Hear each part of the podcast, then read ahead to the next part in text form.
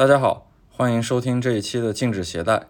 录制这期节目的时间是二零二三年的八月三十日，此刻我在罗马尼亚的首都布加勒斯特。我在这边休整两天，然后明天会去摩尔多瓦，顺便在酒店的房间录一下播客。嗯，我的酒店房间临街，所以有些时候可能会有点吵，可以听得到路上的警笛声啊，或者是摩托车的轰鸣声，还请大家见谅。因为刚从北欧下来，嗯，所以想说一说北极地区的这一圈我所去过的一些区域。然后这些区域呢，也正好是很多朋友可能比较向往，或者说是憧憬很久的一些旅行目的地。其实这些区域可以统称为北极地区。北极地区，因为北极是没有大陆的，嗯，就泛指在北极圈周围，或者说是一直往北冰洋内部走，涵盖到的这些，无论是国家、地区还是岛屿，形成的这么一个大的范围，其中涵盖北美、北欧，还有俄罗斯这些靠近北冰洋的一些国家或者地区。这些地区其实也是另一种边缘的状态。我这个播客经常会说一些边缘国家，那些都是在。人口稠密区，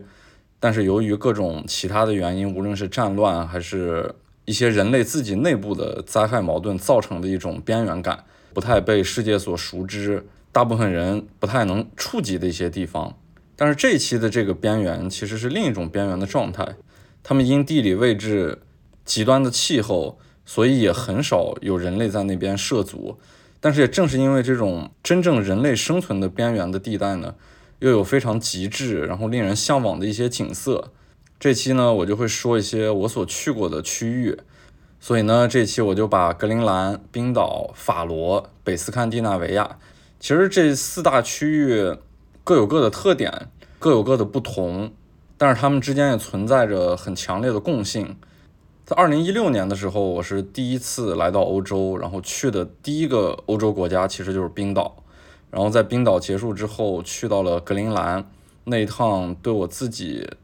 带来了一个非常大的震撼。因为在二零一六年之前，我没有去过如此拥有极致自然景色的地区，我也没有去过发达国家。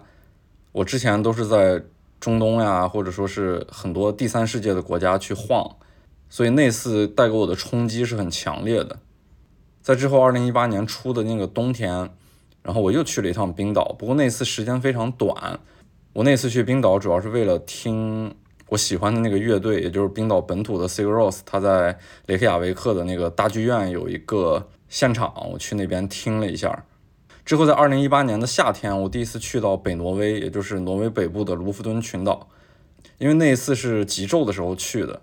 嗯，我就觉得极夜我也要再去一次，于是，在二零一九年的。年初的那个冬天，我就又去了一趟北挪威，从卢浮敦群岛一直去到了挪威最北部的北角。因为是开车嘛，所以顺带还踩了一些瑞典北部的区域。再往后就是去年的夏天了。去年的夏天，我为了看芬兰和俄罗斯的边境，于是开车一直往北走。所以说是在夏天的时候纵穿了芬兰，但是芬兰腹地其实很无聊的，于是就接着往北走，进入了挪威。在挪威和俄罗斯的交界处那个地带走了走，接下来就在挪威内部往西走了一点，开始往南回，差不多又沿着瑞典的北部开始向南回到了芬兰的首都赫尔辛基。然后呢，就是前一小段时间我又去了一趟冰岛，然后又扩展了一个新的目的地，就是法罗群岛。我会带着自己的观察，把这四个很主流的大的区域拿出来与大家进行分享。看看与大家过去对这一片区域的想象，或者说是真实的感受有没有什么不同，有没有什么一致性？首先就说冰岛吧，因为冰岛其实是最出名的，而且我也刚去完，有比较新鲜的感受。冰岛是我第三次去了，第一次去的时候其实并没有去冰岛非常主流的一片大家耳熟能详的区域，我是去到了冰岛的西部峡湾。嗯，至于它南部那些非常著名的景点儿，我其实没有涉足。然后第二次去冰岛就是听演唱会，是一个冬天，待的时间很短。嗯，这一次去呢，就是把整个冰岛环了一圈儿，然后也看了冰岛非常主流的那些景点儿，也获得了一些不一样的感受。先用一句话概括一下冰岛吧，我觉得冰岛是整个北大西洋北极地区做的最成功的一个旅游产品。这是相较于其他三个区域来说，我最直接的一个感受。这次去冰岛，我是从丹麦的首都哥本哈根飞过去的。看舷窗外面北大西洋特别厚重的云层，就整个压着北大西洋的海面，看不到一丝缝隙。终于在接近冰岛时，通过云层开裂的那个巨大的缝隙，看到了大地的边缘。远看这个大地就整个像一个浮在天空中的岛屿似的。然后眼下的景观是几个弯曲在山间巨大的冰川，深深地延伸在大地的内部。只有在靠近海边的那个地方才开始破碎分解。一块块浮在水面远古的那种蓝冰，缓慢地涌向大地的边缘，直至大海。要不是仔细看，在大地上很难发现一条细细的、如同发丝一般的公路。除此之外，看不到任何一点人工的痕迹。这其实与我印象中的冰岛还是很契合的。它就是一片特别荒凉的大地。其实冰岛总体来说也不是很大了，它相当于我国浙江省面积的大小，基本上是一模一样。嗯，我记得第二次来冰岛的时候，我也看到了陆地与海的那个边缘，因为在冬天的时候，这种高纬度地区的白天是非常的短暂的，并且它的白天看上去也特别像黄昏，所以那种暖色的阳光照在白雪覆盖的大地上面，会形成那种暖黄色和紫色之间的对比。当时印象特别深刻，就是海浪非常激昂地拍打在那个阻隔大地与海面的悬崖之上，在飞机上是听不到外面的声音的。但是仍然，我能想象，如果我站在这样的岸边，只能听到吞噬一切的风浪声。这次飞机落地，同样也是凯夫拉维克机场，感觉凯夫拉维克机场好像正在扩建，因为冰岛的旅游业还在不断的扩张。然后进入机场之后呢，这次就明显感觉凯夫拉维克机场特别像一个大商场。我机场里面的人太多了，然后到处都是人，甚至连走路的时候都要受到一些阻碍。然后机场中央都是那些免税店和冰岛本土的品牌。其实我不得不承认，就是冰岛的商业模式是越做越好的。但是人群密集的这个机场，其实确实是与人们印象中的这种人类边缘开始变得有所不同。就是它正逐渐在人类的活动中变得普通，而且容易获得。以前在凯夫拉维克机场，我记得有一块很大的广告牌儿，那个背景是冰岛很出名的一个蓝湖。蓝湖的水面上蒸腾着热气，然后配着这样的一个美景，写了一行巨大的英文 “Welcome to Iceland”。我在2016年和2018年去的时候，这个标志性的牌子都在，有好多人可能来这儿就先拍这么一张，证明自己来到了冰岛。此时呢，这个广告牌上仍然是蓝湖的景象，只不过画面的中心取而代之的变成了一个冰岛本土形象很好的女性回望的动作。然后巨大的那串英文也不在了，只是在角落写了一个有关蓝湖的广告语。只有走到那个机场中央的出口，有一块很小的牌子，写明了一个出口处，标明从这儿进入之后就是冰岛。上面写了一个很简单的英文：Exit to Iceland。这其实只是一个小小的变化，但也能反映出冰岛正在改变的一个方向。嗯，反正从体感上来说，仅仅是在这个机场这么一个夏季的旅游旺季。人着实是有点多了，冰岛开始变得与任何旅游旅游业很发达的国家没有什么不同了，所以呢，造成这种心理感受上难以到达的这种边缘感也就逐渐的消失。拿上车之后，我就开车先进城嘛，但是开车路上我先去了一趟蓝湖周围有一个野洞，这个野洞是岩浆干瘪之后自然形成的野洞。我第一次来冰岛的时候路过了这里，然后在那个洞口驻足。当时就盯着这个洞口看，那种荒原之中，一个让人容易陷入迷思的这种野洞，会给我带来很大那种视觉震撼。因为那也是我第一次来冰岛，这次来呢，我就专门想去再看一下。结果没想到这次的感受就是它变得如此的普通。但是无论怎样吧，我站在这个野洞的洞口向西望，远处是落下的太阳藏在那个云层的后面，然后光芒的力量就仿佛整个憋在这个云层之后。云层的边缘被这种具有力量的光线强烈的勾勒着那种形状，然后云层的缝隙处光线是倾泻而下的，铺洒在一望无际的这种荒原上，而眼下构成荒原的就是那种黑色的岩浆，还有爬满大地的苔原，看上去是那种很深沉并且灰度很高的绿色，在这种黑色的大地上蔓延，这样的场景还是会让人突然意识到，就是此时此刻我已经在冰岛了。那个过去印象中甚至于充满一些想象的冰岛，富有极地这种极致景色的冰岛，还是如此真实的就出现在了我的面前。后面就进入雷克雅维克，我明显感觉到雷克雅维克变得比以前更大了，因为郊区也有很多那种新建的楼房。过去其实我总觉得雷克雅维克特别小，就那几条街。当然，它过去可能也真没有那么小，只是我对它的印象很小。嗯，这一次呢，就觉得它的变化真的大了很多，尤其是在郊区和那些高纬度地区的欧洲大城市的周围，好像没有什么太大的不同了。第二天起来就开着车离开了雷克雅维克，开始环冰岛的这一圈行走。前三年因为是疫情，所以冰岛的旅游还没有恢复到如此的夸张的地步。然后今年的夏天这个旅游旺季，冰岛过于火热，就感觉哪儿都是人，然后难免呢还会因为拥挤的人群我变得特别烦躁，因为在这种极地地区本来就人烟稀少，但是突然涌入了如此多的世界各地的游客，就难免会产生这种旅行时候很烦躁的心态。我希望就是离开市区，开上真正的荒原的那种公路，能够缓解这样的一种烦躁。嗯，开车就去了。冰岛很著名的黄金圈儿，因为说实话，前两次来冰岛没有参观一些大家耳熟能详的主流景点儿。当然，我自己没有看过，其实也不遗憾了。因为其实我个人总是特别喜欢一些平凡的景观。从大面上来说，进入能够获得一种极地景观的地区就好，比方说冰岛，或者说是挪威北部，或者说格陵兰这些大的区域。那些最著名的东西，我其实不是特别追求，我就是喜欢这种荒凉的公路，没有什么特点的台原，然后路边散落的可能有些小的人造物，比方说板凳儿，或者是油箱桶，或者说是被废弃的房屋，再或者就是什么都没有的一种平淡。因为在这种地区，它的光色、它的氛围，就已经是高纬度地区那种特别极地感的一种感受了。这本身对于我自己来说就已经足够，太过标志性的景色呢，反而会让我抗拒，因为所有人一眼就知道它是哪里，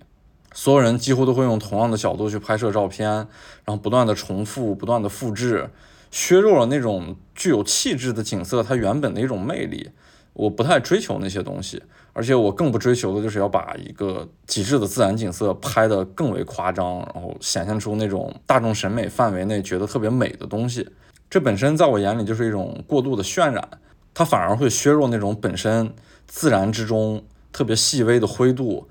特别和谐的变化，然后那种很微妙的感受。而且这种极致美丽的景色，它太具象，太容易喧宾夺主，不能代表一种。我对这个地区的感受，或者说是对这个周围环境很真实的一种感受的直接反应。黄金圈其实离着雷克雅维克还是挺近的，而且它应该是整个冰岛最热闹的一个传统的旅游线路。黄金圈有很多景点了，然后我去的第一个就是间歇泉，在间歇泉周围停车甚至需要等待，就因为停车场车都停满了，在那个间歇泉巨大的泉眼周围站满了等待的人们。这些人们就穿着各色各样的衣服，都是那种户外装备，在这一片儿周围看上去很素的、很具有高级感那个色彩中呢，就显得非常的跳脱。间歇泉自己是没有什么喷发规律的，但是感觉在这个夏天的时候，它喷发的那个频率还是挺高的，经常就能看到一个巨大的水柱腾空而起，周围等待的人们就开始欢呼。等水柱落下之后，人们就像得到了一种满足，开心的散去。而后呢，就是第二波这样的人群慢慢的聚集在那个泉眼的周围，随着聚集的人群越来越多，泉眼就再次喷发一个巨大的水柱，继而人们再次心满意足的散去，蓄势待发，喷发的这个泉眼和聚集又散去离开的人群基本上是同步的。这现象在我眼里看起来比间歇泉本身好像更有趣一些。我第一次来间歇泉是冬天，基本上没有什么人，就三三两两，周围几个人。那会儿的间歇泉仿佛也知道它周围是很荒凉的，很久都不喷发。所以我第一次来间歇泉，虽然待的时间也不长，我没有看到一次喷发。但是夏天的时候，间歇泉好像也因为人群带来了一些兴致，喷发的频率非常的高。嗯，我记得间歇泉旁边的那个建筑物里面，它有热咖啡，有食物，还有在电视上不断播放着间歇泉喷射的那个原理。这次来我就看到人们。排着大大的长队在买热咖啡，然后大厅内开设了好几个商铺，卖着冰岛本土的那些户外品牌，还有北欧特别标志性的那些当地的衣物，比方说丑毛衣。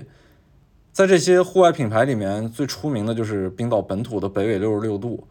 其实看到这个品牌，我就不得不承认，北纬六十六度的这个营销手段确实是比其他北欧那些同纬度地区的品牌要厉害得多。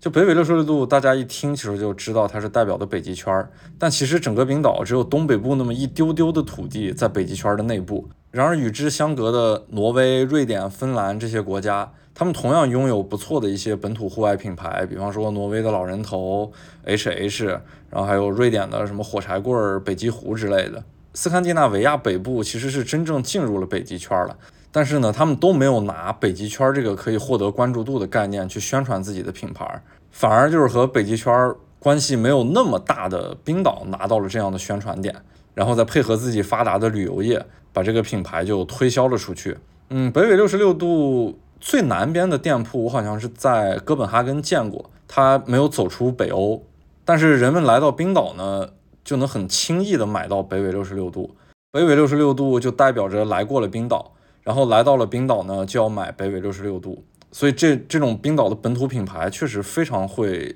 做营销，然后把这样的概念向全世界的游客推销出去。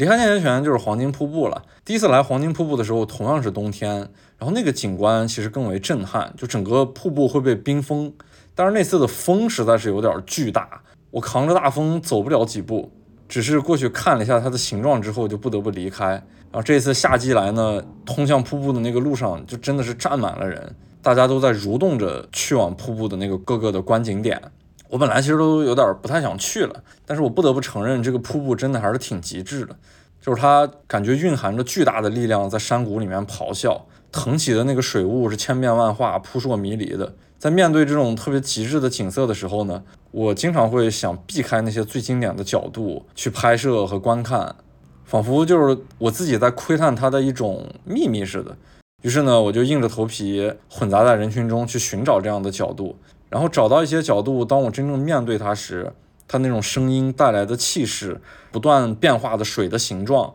以及周围那种很冷峻的绿色，盯着瀑布，它那种倾泻的水流，如同一种巨大的力量在召唤我似的时候的那种感受呢，还是让我花了很长时间去观看和拍摄它。就虽然我不是特别喜欢那种很传统的风光照片，把这里描摹的很美，但是真正每个人面对这样很极致的自然的时候。还是会获得属于自己的一些不同的感受。来黄金圈其实最重要的一个因素就是我在这边报了一个 tour，这个 tour 是会去后边的那个冰川，也就是冰岛第二大的冰川。大家在那个黄金瀑布的停车场集结好，去坐车去往那个冰川。我就把自己的车停好，坐上旅游大巴，大巴里面还播放着美国的乡村音乐，然后导游呢讲解着一些相关的内容吧。这种轻松感让我瞬间放松。自己不用开车了，然后什么心都不用操了，跟着安排好的事宜推进时间就行了。至于获得什么、看到什么，其实不太重要，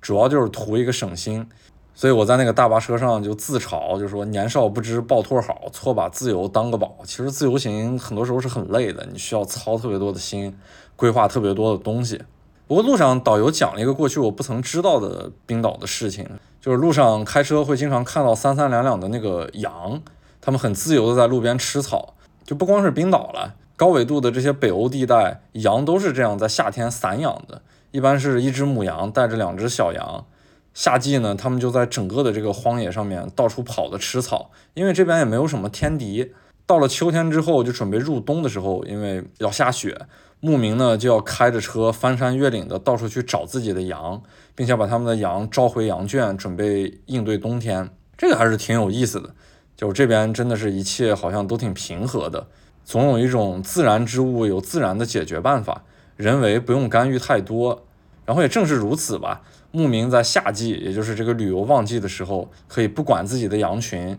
去做一些别的工作兼职，去参与到这种火热的旅游业之中。我们的导游呢也来自国外，他不是冰岛本土人，也同样是在这个夏季火热的时候呢，来冰岛打一份工挣点钱。我们大巴车的那个司机他是冰岛本地人，因为司机从小在冰岛长大，他已经看惯了冰岛的各种景色，对于任何游客认为的美景，他都觉得没有什么惊喜，甚至有些时候无法理解这些外国人疯狂的涌入冰岛来这边旅游是干什么。他说，直到有一次，他带着一群英国人去雷克雅未克周围郊区的那个山上看极光，当极光出现时，英国人就特别的兴奋嘛。然后司机就借助这些游客非常兴奋的这种状态，看着眼前的景象，才突然觉得，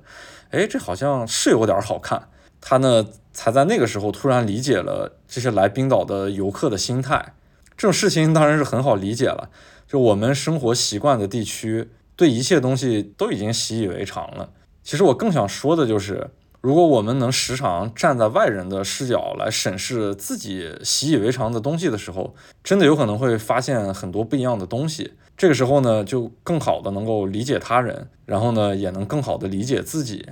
真正到了冰川，嗯，没有什么东西太吸引我，因为我看过一些更好看的冰川，而且体验也比这个地方会更自然一点吧。只不过是这个冰川上面有那个特制的一个越野车，也就是捷克捷克的一个品牌叫泰托拉。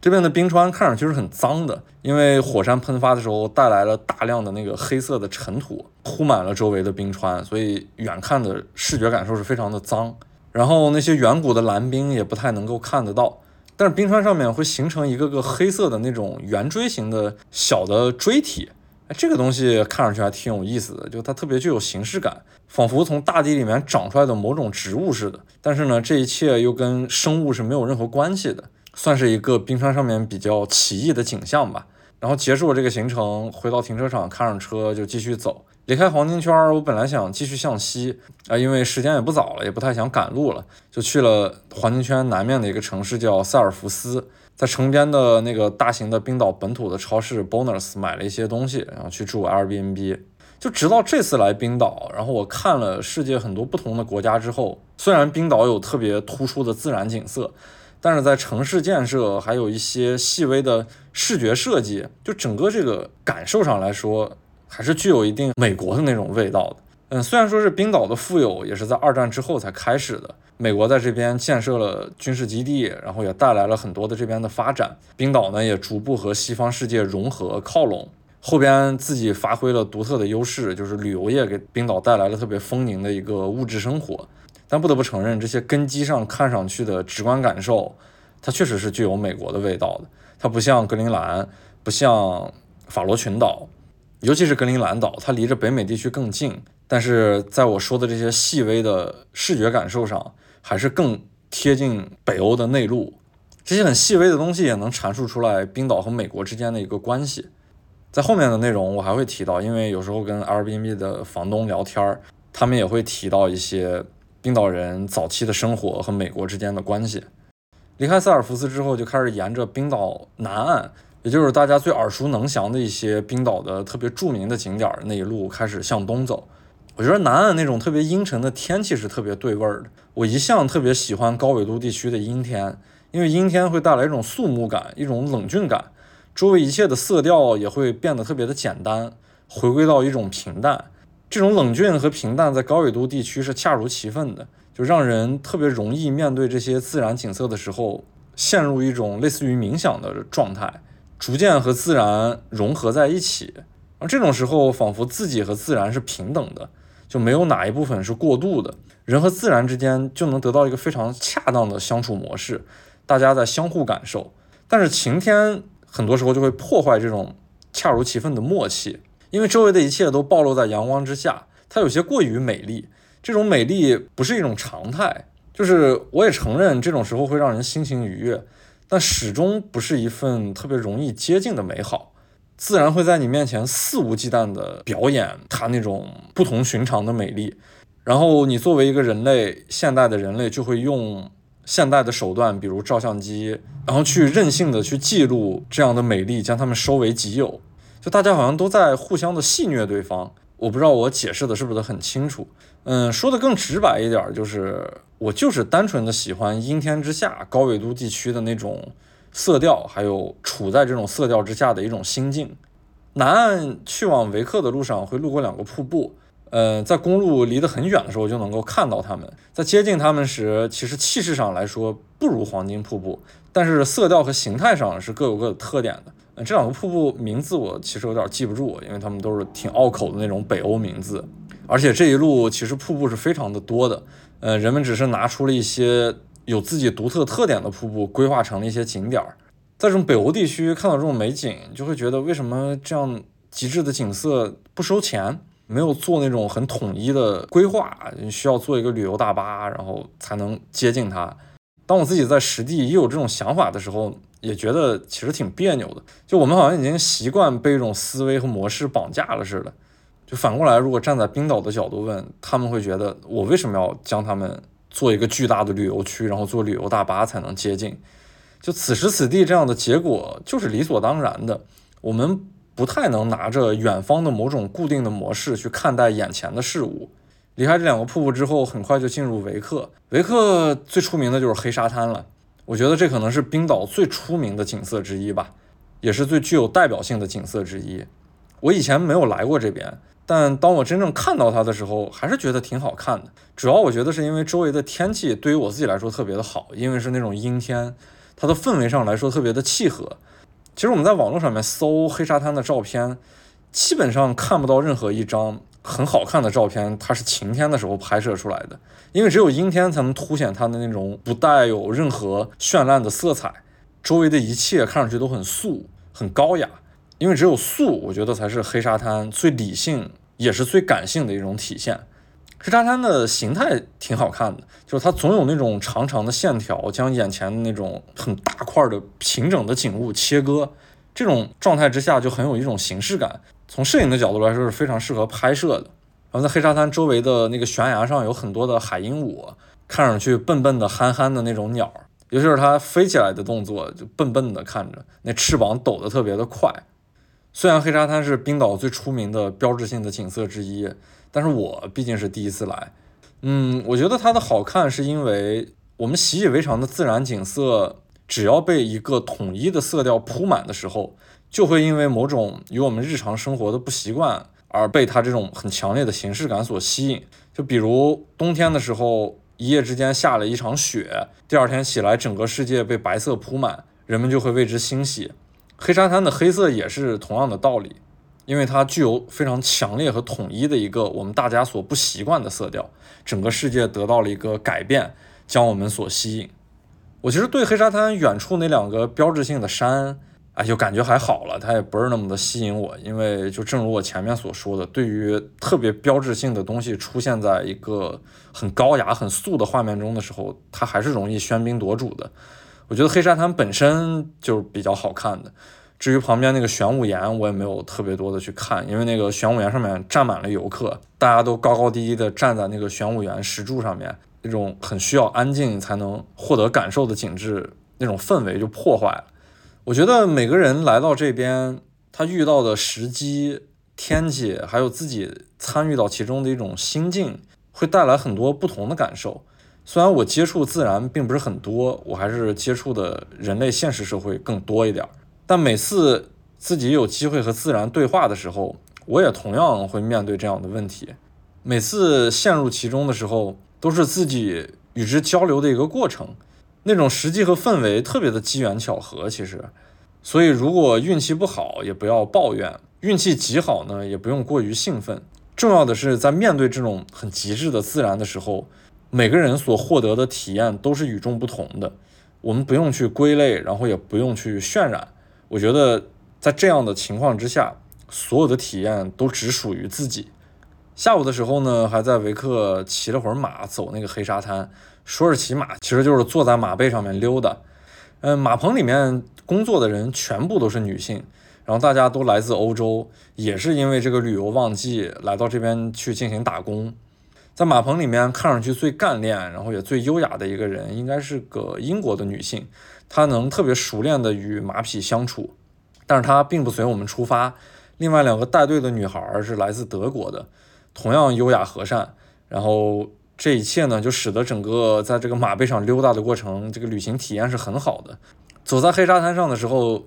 大风夹杂着雨滴打在身上。带队的那个女孩就说：“这才是维克最常态的一种天气。”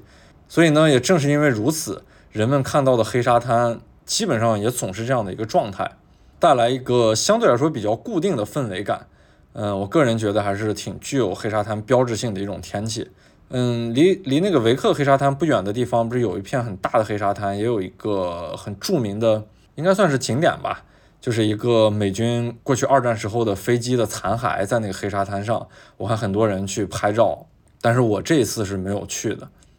离开维克继续向东，这一路的感受就是特别的沉默，然后我的眼前也是厚重的乌云在下着雨，这片路边的景色完全都是黑色的岩浆覆盖满的那种荒野，然后形态特别的柔软圆润，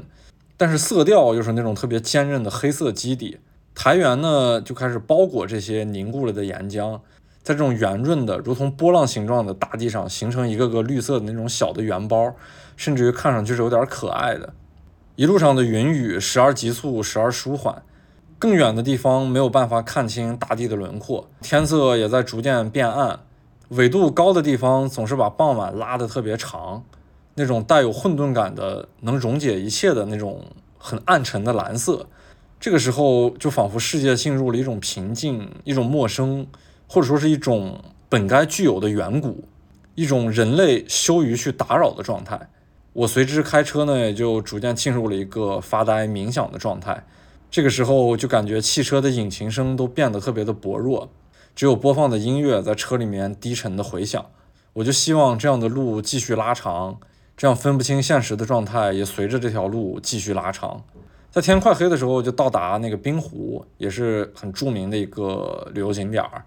我到达冰湖的时候，其实不是它最美的时刻，但是这种特别平淡的相遇，其实是我自己所喜欢的。就正如我之前一直所说的，那个湖面非常的平静，然后眼前是一些特别远古的蓝冰，有的时候也能看到那个海豹的小脑袋在冰山之间穿梭，然后偶尔翻一下身体，就躲在那个水面之下，特别的悠然自得。当我还在欣赏这些的时候呢？旁边就来了一家美国人，他们在特别高声的狂笑，特别高声的对话，就打扰了这份我看着冰湖时候的平静。直到这个时候，我才突然意识到，就是现在北极地区美国游客真的太多了。冰岛和法罗群岛都推出了在北美和欧洲之间两地转机的航班，因为冰岛和法罗群岛就像欧美之间的一个中途岛似的，正好飞行到这边就算是路途的一半儿。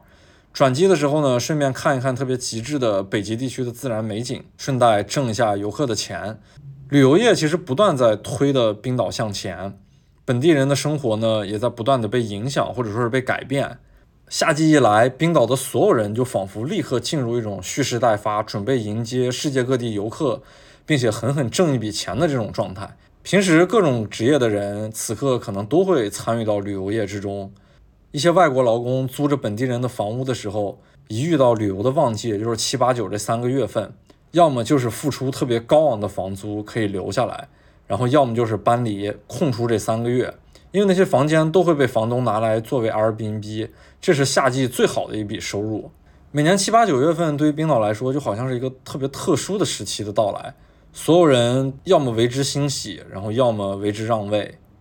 在这个时候，大家会很自然的想。挣钱，然后旅游业的繁荣有什么不好呢？我当然是无法站在冰岛人的角度去评判了，我只能用自己的一些感受去简单阐述一下这种问题，或者说我自己的一种看法。如果作为劳工或者说是旅游旺季分不到一杯羹的本地人，他们该如何看待自己的日常生活被这些突然涌入的人群所打扰？挣到钱的，如果在一个不太健康的社会体制之下，就社会阶层之间的矛盾也就会更加的加剧。当然，冰岛这一点还是不错的，因为它是一个特别健康的社会体制。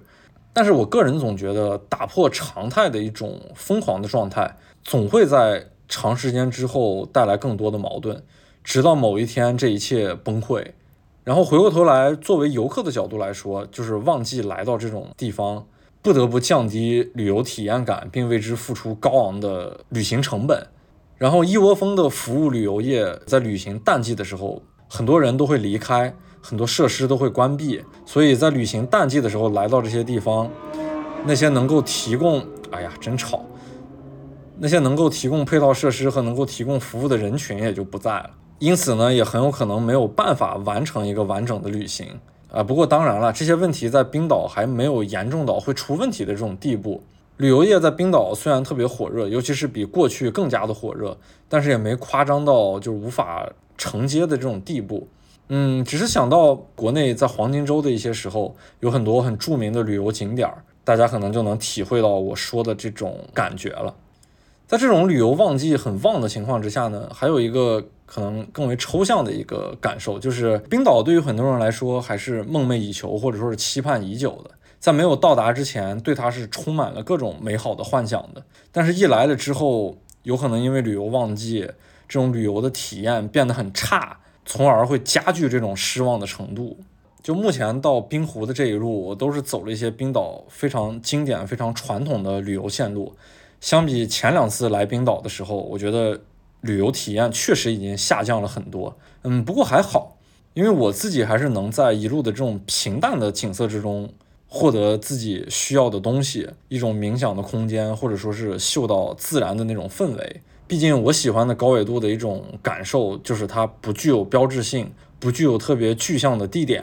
仅仅是周围的各种环境、色泽、气象、云与雾、太阳的角度等一系列与自己生活不同的环境带来的那种氛围感。它稍微有些抽象，这种东西比更为具体的一些地点其实是更吸引我的。自然在这边，它没有做错任何事情，它一直存在在这里，亘古不变。只是生活在这里的人们，在经济社会之下，如何去运营这些自然，是需要一定能力的。在离开霍芬之后，沿着一号公路，在冰岛的东部继续往北，再在冰岛的北部继续向西进行环岛的时候，反而让我看到了那些著名景色之外的冰岛非常真实的一面。而且我走这段路的时候，天气基本上是晴天，然后我就看见那些地方，它在景色上都是大片的那种农场一般的旷野，甚至于会有一些树林，阳光特别强烈的普照在大地上的时候，那些景色与我过往去过的很多地方没有太大的不同。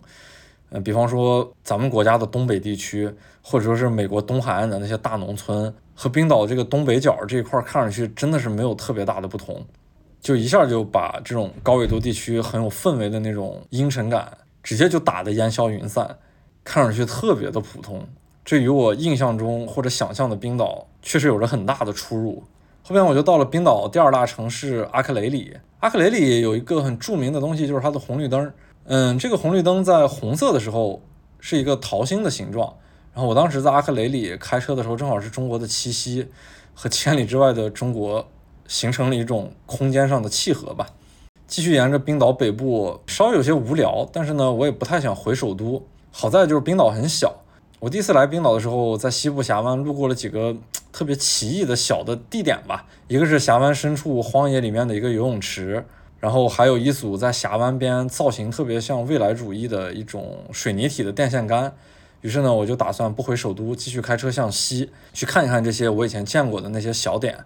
第一次在西部峡湾深处见到这个游泳池的时候呢，它还没有彻底的修好，就那种空荡荡的这纯粹的自然里面出现一个这么小的一个人造物，两边都是峡湾的那个山体，然后呢，这个人造物和自然之间也没有任何的过渡，就这样很直接的放在了一起，所以我见到的时候特别震撼于这种空灵感。更妙的是，就是游泳池的旁边毫无道理的摆放了一个马桶。我靠，这当时我看到太惊喜了，这种场景太荒诞了。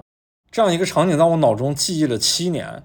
所以呢，这次来我就还想再去看一看。在越来越接近游泳池的时候，我已经看到那个游泳池旁边停了三五辆车，靠近的时候呢，也听到各种嬉笑声，好几个人在游泳池里面玩耍。嗯，那个马桶呢也看不着了，它已经被建成了一个真正的厕所。嗯，我稍微有点失望。就过去的那种空灵感，还有在面对自然时候拥有它的那种自私的感觉，就瞬间被打破了。现在游泳池里面灌着是地热的水，然后周围住着的人呢会来这个免费的野温泉打发一个周末。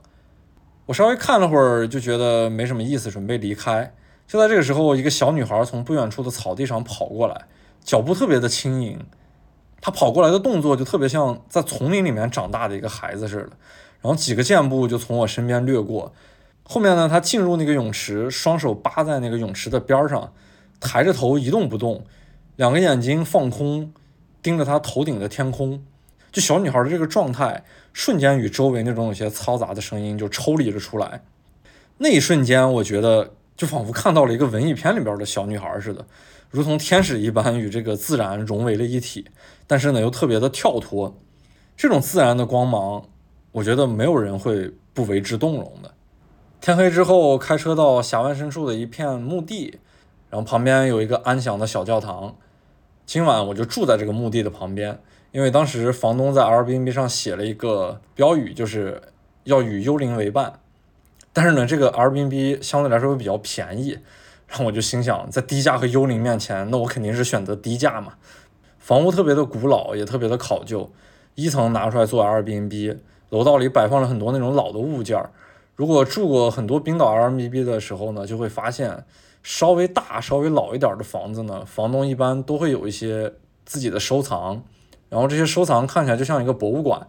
如果收藏的物件很多，并且着重于某个类型的话，那么就真的可以建起一个博物馆了，还能卖票。因为至少在西部峡湾，我过去就看到过两三个这样的博物馆。有的是与飞机相关，有的是与航海相关。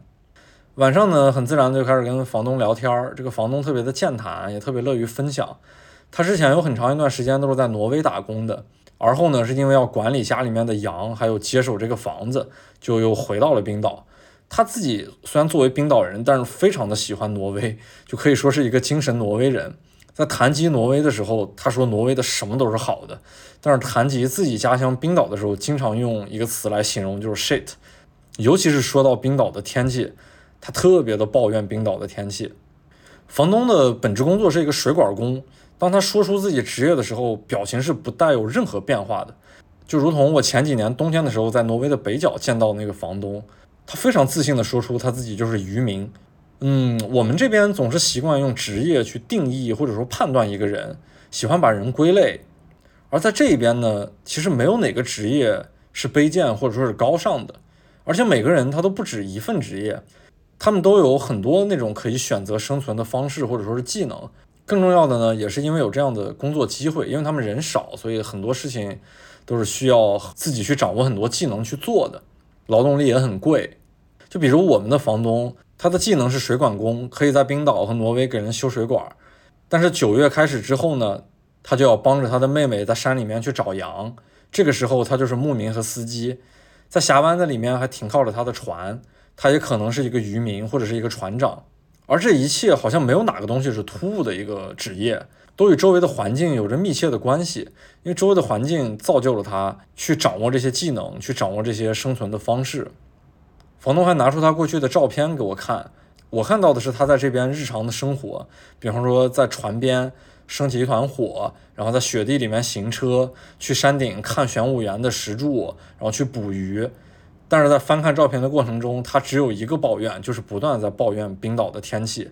通过这种本地人的抱怨，你才能感受到我们远方的人如此向往和看待如此高度发达的一个国家，如此物质丰厚的一个国家。却实打实的，它就是人类生存的边缘。每次和这种健谈又真实的房东聊起本地的情况，都会开心，并且意犹未尽。毕竟这是一种很好的揭开本地人生活真实一面的一个最有效的途径。晚上十二点的时候，我们聊完天，房东要睡觉了，我就走出房间去抽烟。峡湾深处的风回旋着，带着一种寒意。我在风中瑟瑟发抖。那小片坟地的墓碑看上去有些肃穆，但是毫不阴森。天空中还有一些残云，伴随着深邃的天空泛着微微的光，分不清现在是极光还是天光。但我觉得这一切都不重要。而后的路就是开车回首都，回到首都休整一下，我将去下一个目的地，也就是法罗群岛。在说法罗群岛之前，我也用一句话来概括我所看待的法罗群岛。我觉得法罗群岛我最喜欢的就是它的氛围感，这种氛围感。更抽象的描述就是顶级欧洲文艺片的氛围感。其实对于法罗群岛，在我脑中无非就是一个地名，我对它是一无所知的。飞机在下落的过程中需要穿过浓重的迷雾，在云层中不断的剧烈颠簸，眼前的一切我有点无法描述，因为除了厚重的雾，没有其他任何东西。然后突然飞机开始变得平稳，然而眼前能够看到的所有的景物都近在咫尺，就只是一瞬间，飞机就落地了。窗外是那种极其肃穆的色调，云雾将一切都揉碎。法罗群岛的云层压得特别的低，感觉只在跑道上空十几二十米的地方。在这种情况之下，我相信大多数国家的飞机都没有办法降落。但是这就是法罗群岛的一个常态。走出机场，开上车，看到周围的一切都在迷雾之中。这种迷雾带来的氛围，就是好像这完全是一个被世界遗忘的角落。要不是有那些人类的活动，我真不觉得我可以来到这里。只是开车这一小时的路程，法罗群岛的那种氛围感足以将我震撼。就我从没有见过如此的场景，甚至连路面都看不清，只知道车道旁两根白线顺着山体引入不远处的雾中，云层压得极低，看不到周围的山体。稍微下一个缓缓的坡。只要低于云层，周围的一切才能逐渐变得清晰。我看到那些破碎的山体，到处都是稀碎的瀑布，自由的在往下流淌。房屋并不多，眼前只有路，然后再经过一个缓缓的上坡，就又重新回到云层之中，周围就又随之开始引入迷雾。傍晚的天色让这一切都沉浸在一个深邃的蓝色之中。路两旁的苔原本身就是那种深沉的灰绿色。此时也被这种浅灰色的云雾笼罩，更显示出一种高级的绿色。那是一种很淡的绿色，就仿佛在灰色的背景之下，稍微用点力的去描摹都会过度。这种色彩恰如其分。我一直沉浸并且震撼于周围的这种氛围，我只能随着两条隐隐的白线不断向前行驶，随着它不断的弯曲，偶尔对面也会驶来车辆，黄色的车灯在朦胧之中显得特别的无力。但确实是眼前这种暗沉的灰蓝色之中唯一的光亮。暖色的车灯在这种冷色的世界里面也显得异常的突出。大家车速都不快，周围感觉特别的安静，好像大家就相安无事的擦肩而过。暖色灯光消失，世界再次回到那种清冷的蓝色之中。就我说不上来，我最直接的感受就是欧洲顶级文艺片的那种氛围感，它就在我面前，轻而易举的获得这种氛围，我好像不配拥有。我也很词穷，我有点不太会去描述。车里面播放着 Sigur Rós 的新专辑，空灵妖娆的那个声音在周围这种很安静的世界里面不断的回绕。哎，这些仿佛就感觉只有在梦里面才能见到。总之就是这短短的一小时行车，这一切已经把我自己震撼的无以复加。最后道路的尽头是一片彩色的房子，尖尖的屋顶毫无规律的散落在峡湾深处的浅滩上，而近在咫尺是那种陡峭的山崖。就如同刀切一般，直直的耸立在旁边，它显现出一种毫无办法征服的一种骄傲感。海浪一滚一滚地拍打在这个山崖之上，巨大而沉默的黑色山体承接着一切。它的顶部是引入云雾的，山崖的背面在视觉上如同那种被掀起的大地，覆盖满绿色的草地和苔原。几只羊散落在这个空间之中，漫不经心地享受着这一切。我当时就想，如果此时。周围的一切云雾散去，变得通透清晰，那么我可能反而会感到失望。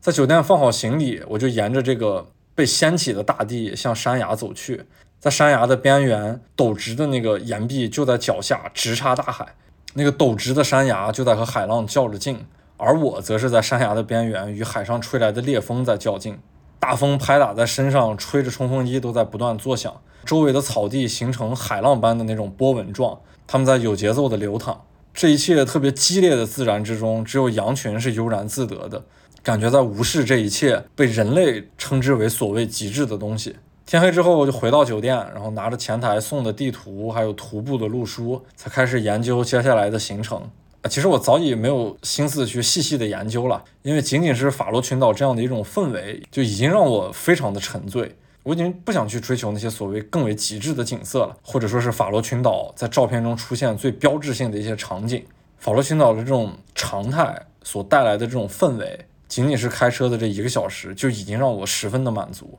后面看地图，我才知道我所在这个小城叫杰格夫，号称是法罗群岛最好看的一个小镇。哎，其实只是因为那些好看的彩色房子了。在这种极致的自然面前，就会觉得人类真无知，总是以自己为中心。稍微建立点这种人工物，就敢在如此极致的自然面前号称最美。第二天早上起来，竟然看到了天空，法罗群岛突然变得晴朗。其实这种晴朗非常的短暂，它只存在于不断翻滚的那个云层的间隙，瞬息万变，周围的一切好像都在描摹着风的形状，云流动的方向，草流动的形态，浪翻滚的样貌。所以风在这边变得是如此的具象。离开捷克夫之后，开车就往东北走。我打算把法罗群岛北部的这些隧道，或者还有这些峡湾，能开车到达的地方，我都要去看一看。也没有太强的目的性，因为一路开车就能一路沉醉在这样很极致的一种氛围感之中。开车过程中，路过北部一个较大的城市克拉克斯维克。离开克拉克斯维克之后，继续往北进入维德岛。这个岛的北边，也就是整个法罗群岛最北的区域了。路的尽头是一个特别深邃的峡湾。整个法罗群岛都是被冰川切割完的峡湾，由于切割得很深，所以原本连成片的山体才变成了眼下的这种群岛的状态。然后也正是因为切割的深，才留下法罗群岛众多如同刀切一般的这种隧道的地貌。这种高傲又特别陡峭的山体会带来视觉上特别强烈的震撼。然后岛屿和岛屿之间那种错落的关系会带来一种富有节奏的感受。然后山体本身呢又特别的巨大，它会带来一种沉默感。但是其实这一切都是在图片之中，或者说在我的想象之中才有的。今天的天气如同我昨天刚到法罗群岛是一样的，所有的东西都在迷雾之中，我只能通过公路的弯曲和坡度去感受山体的形态。在维德岛的尽头，云雾之间的那个路边悬崖下，就看到峡湾里面几个巨大的圆圈儿，一艘船在这些圆圈中间停靠着，然后船上的灯光一闪一闪。在迷雾之中看起来，这个微弱的灯光就感觉它像是在呼吸。这些巨大的圆圈其实就是三文鱼的养殖基地。法罗群岛的峡湾，甚至整个这种北大西洋一带周围周边的几个国家的峡湾里面，都非常适合人工喂养三文鱼。这一带也成了世界顶级三文鱼的出处。眼下的这几个圆圈，就是法罗群岛最为出名的品牌，也就是皇冠三文鱼的养殖场。北大西洋在售的三文鱼，超过百分之九十都是通过人工养殖的。而北太平洋呢，只有超过百分之六十是人工养殖的。人工养殖的三文鱼其实更加的稳定，也不会出现寄生虫。三文鱼工业链在北欧这一带已经是一个非常成熟并且收入颇高的产业。其实想到三文鱼呢，我不禁就会有一个疑问，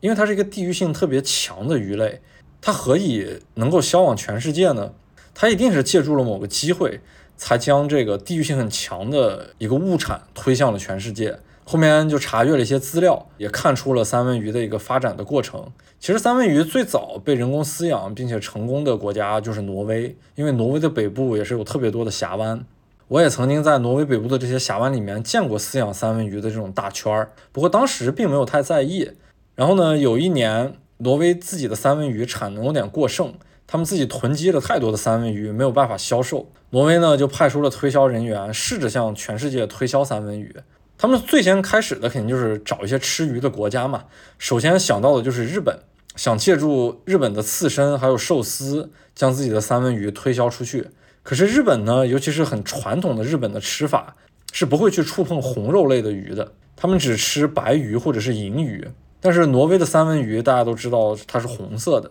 在最初的推销很容易的在日本就碰了壁。最后呢，就想了一个办法，以最低的价格将五千吨。冷冻的三文鱼卖给了日本，做成刺身去销售，日本是没有办法接受的。于是呢，就让他们做成寿司去销售，在市场上试一试水就行。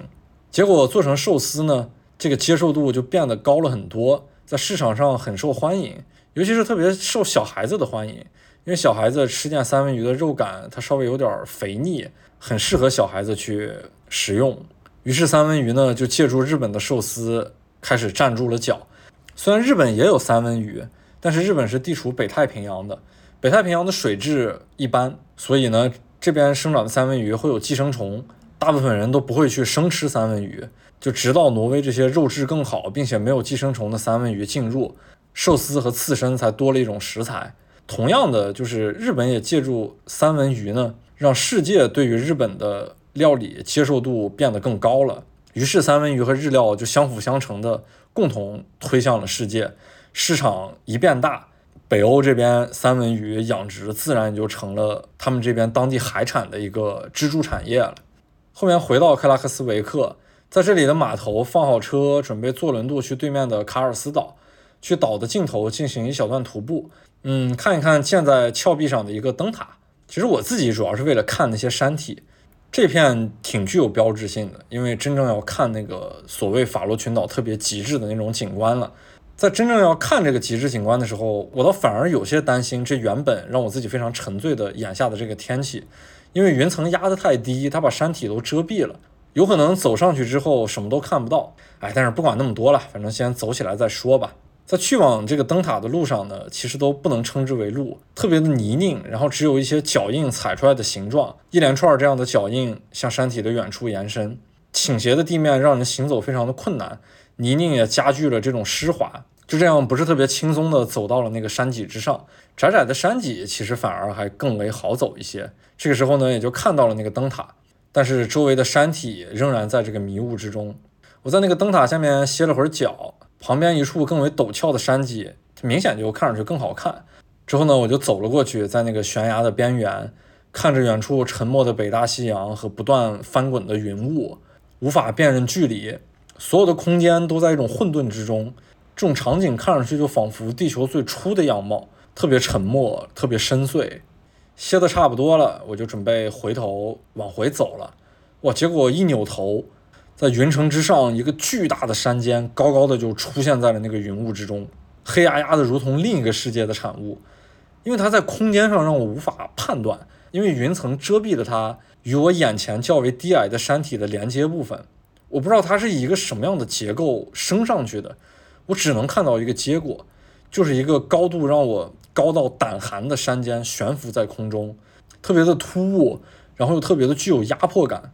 但是呢，明明看上去已经有些胆怯，但是又忍不住一直盯着它看。灯塔和眼前的一切都显得特别的渺小，更别说自我在这个自然环境中有多么的渺小。云层在不断的变化着，或明或暗，然后有些时候感觉山体马上就要全部显现出来了，可突然一切就又随着云雾隐藏了起来，最后就只有那么短短的几分钟，然后大致能够看清山体的轮廓。它以一种几乎垂直的方式直接插入天空之中，它的气势感觉周围没有任何东西能够将它压制。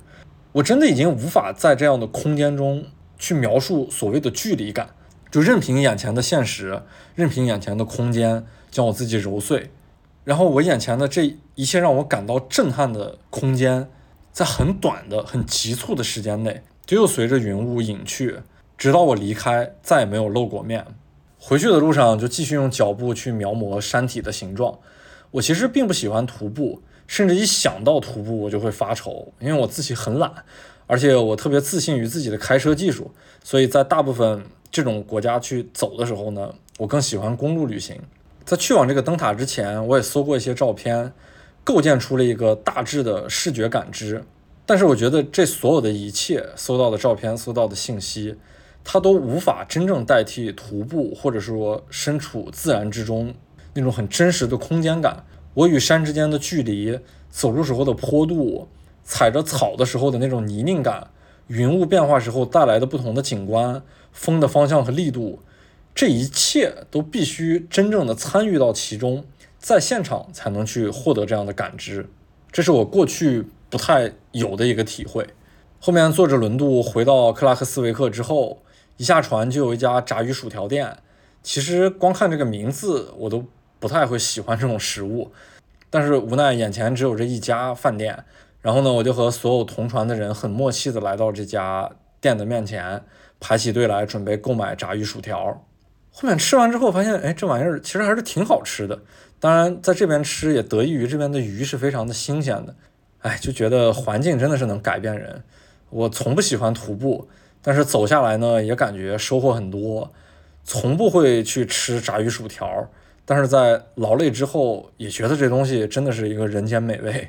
晚上离开这片区域，住在靠东的部分一个小城叫斯卡利，那边有一个 Airbnb，房东是一对非常优雅的夫妻，他们布置的房间就能看出他们自身的那种优雅。同样的呢，房东也是非常健谈。然后同屋的还有一个德国人，晚上吃完饭我们就在一起聊天儿，然后聊一聊法罗群岛，聊一聊德国，同样的也会聊到中国。在聊天的过程中，房东得知我们是从冰岛刚下来，然后他就顺带调侃了一嘴，说是冰岛到处都是人吧？哎，真的相对于此时的冰岛来说，法罗群岛真的是太舒服了，因为没有那么多游客，显得更加的避世。嗯，虽然我承认法罗群岛和冰岛完全是不一样的。嗯，冰岛的景观更加的浑厚，或者说是雄伟，也更加独特。火山带来的很多景观就看上去特别不像这个星球上该有的一种繁物。而法罗群岛相比之下，只是氛围感更为高级。但总体来说，在景观上，除了那些刀切的峡湾隧道是自己的一种特色之外，别的都在体量上相比冰岛要小很多。其实显得有些小气。但是从此刻的体感上来说，我觉得法罗群岛当然是更好的。嗯，房东一面赚着游客的钱，一面呢也不希望有太多的游客涌入，这是一种很矛盾的心态。挣更多的钱肯定是好，但是呢，他也不想原本的那种平静的生活被打破的太多。然而这种势头其实也是无法阻挡的。法罗群岛自己的航空公司，也就是一个叫大西洋航空公司，它刚刚开通了飞往纽约的直飞航线，意图就是学习冰岛。嗯，能做更多的转机客的生意。房东其实自己就是一名飞行员，但是在疫情的期间呢，在航班和物流都骤减的情况下，他的工作机会又比较少，只能干一些别的工作。除了经营 Airbnb 之外呢，他也参与到三文鱼养殖的这个行业之中。就比方说，一个养殖基地的三文鱼身上长了一种虱子，他的工作就是将这些三文鱼运输到别的一片海域。然后把这些三文鱼从那个养殖圈里面抽出来，再经过三十一点五度一个特别标准的水温浸泡几分钟之后，然后这些三文鱼不仅不会死亡，它身上那些虱子还会被逼出来，就相当于给三文鱼进行了一个治疗。通过这个也能看出来，法罗群岛的三文鱼真的是不会去人工的用药，完全是一种纯天然的饲养方式。然后通过这个房东的工作呢。然后也能从另一个角度诠释北欧的这些人对于工作的一种态度，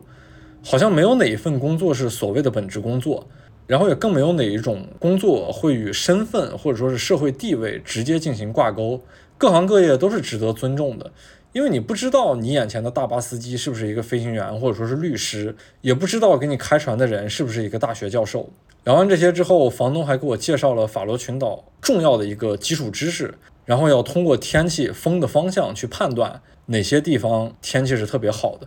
我觉得法罗群岛的天气局部性是极强的，瞬息万变，可能两个地方只相差十公里，也许那边就是大晴天，而这边就是云雾遮蔽，什么都看不着。这一切完全取决于风的方向。房东拿出我自己也很常用的一个软件，叫 Windy，就是 Wind 那个单词加个 Y。在那个上边，除了有实时的监控，最重要就是能够看到风的那个方向。在法罗群岛，一个很重要的经验就是要在风的下行方向去寻找目的地。比方说，风是从东北方向吹来的，那么就要在西南方向的这些岛屿上面寻找一些可以玩的目的地。那个全岛上基本上都有实时的监控，点开看一下，确定一下这个天气是不是可以，然后在这个时候再去实地。这个是法罗群岛出行一个非常重要的经验。后边我们就聊了一些世界各国一些生活呀，或者是经济的状态。嗯，每到这种时候，其实都会作为我们的角度，不禁会发出一个疑问，就是凭什么？凭什么他们拥有这么好的福利，这么薪资待遇优厚的工作，还有大把的假期？其实时间如果倒退几十年，他们可能同样会有这样的疑问，就是凭什么？凭什么你们有如此多的土地，如此丰厚的物资？甚至于有很多的邻居，更重要的是，你们凭什么没有那么极端恶劣的天气？就像在冰岛西部峡湾的那位房东所说，他形容冰岛的天气一口一个 shit。他当时还给我们讲了另一个故事，就是他的奶奶是出生于十九世纪末的，对，也就是一八九七年，活了一百多岁。他呢就问过他奶奶一个问题，就是说。您活了这么长时间，觉得最伟大的发明是什么？他以为他的奶奶会回答什么家电之类的，或者说更为宏大的一些事物。然而他的奶奶却说，最伟大的发明是橡胶鞋。过去人们穿皮鞋的时候，总得缝缝补补。她作为家里面的女性，承担了全家的鞋子修补的工作。但是橡胶鞋的出现就解决了这个烦恼，空出了她的双手。这就是一个多么意外，但是又合乎情理的一个答案。其实冰岛和法罗这两个房东，他们说了一些问题，都有高度的相似性。他们都认为，在二战结束之后，生活才开始逐渐变好。在过去的时候，这些地方真的就是人类的边缘。二战期间，美国在这些地方都建立了军事基地，在建立军事基地的过程中，带动了当地的经济。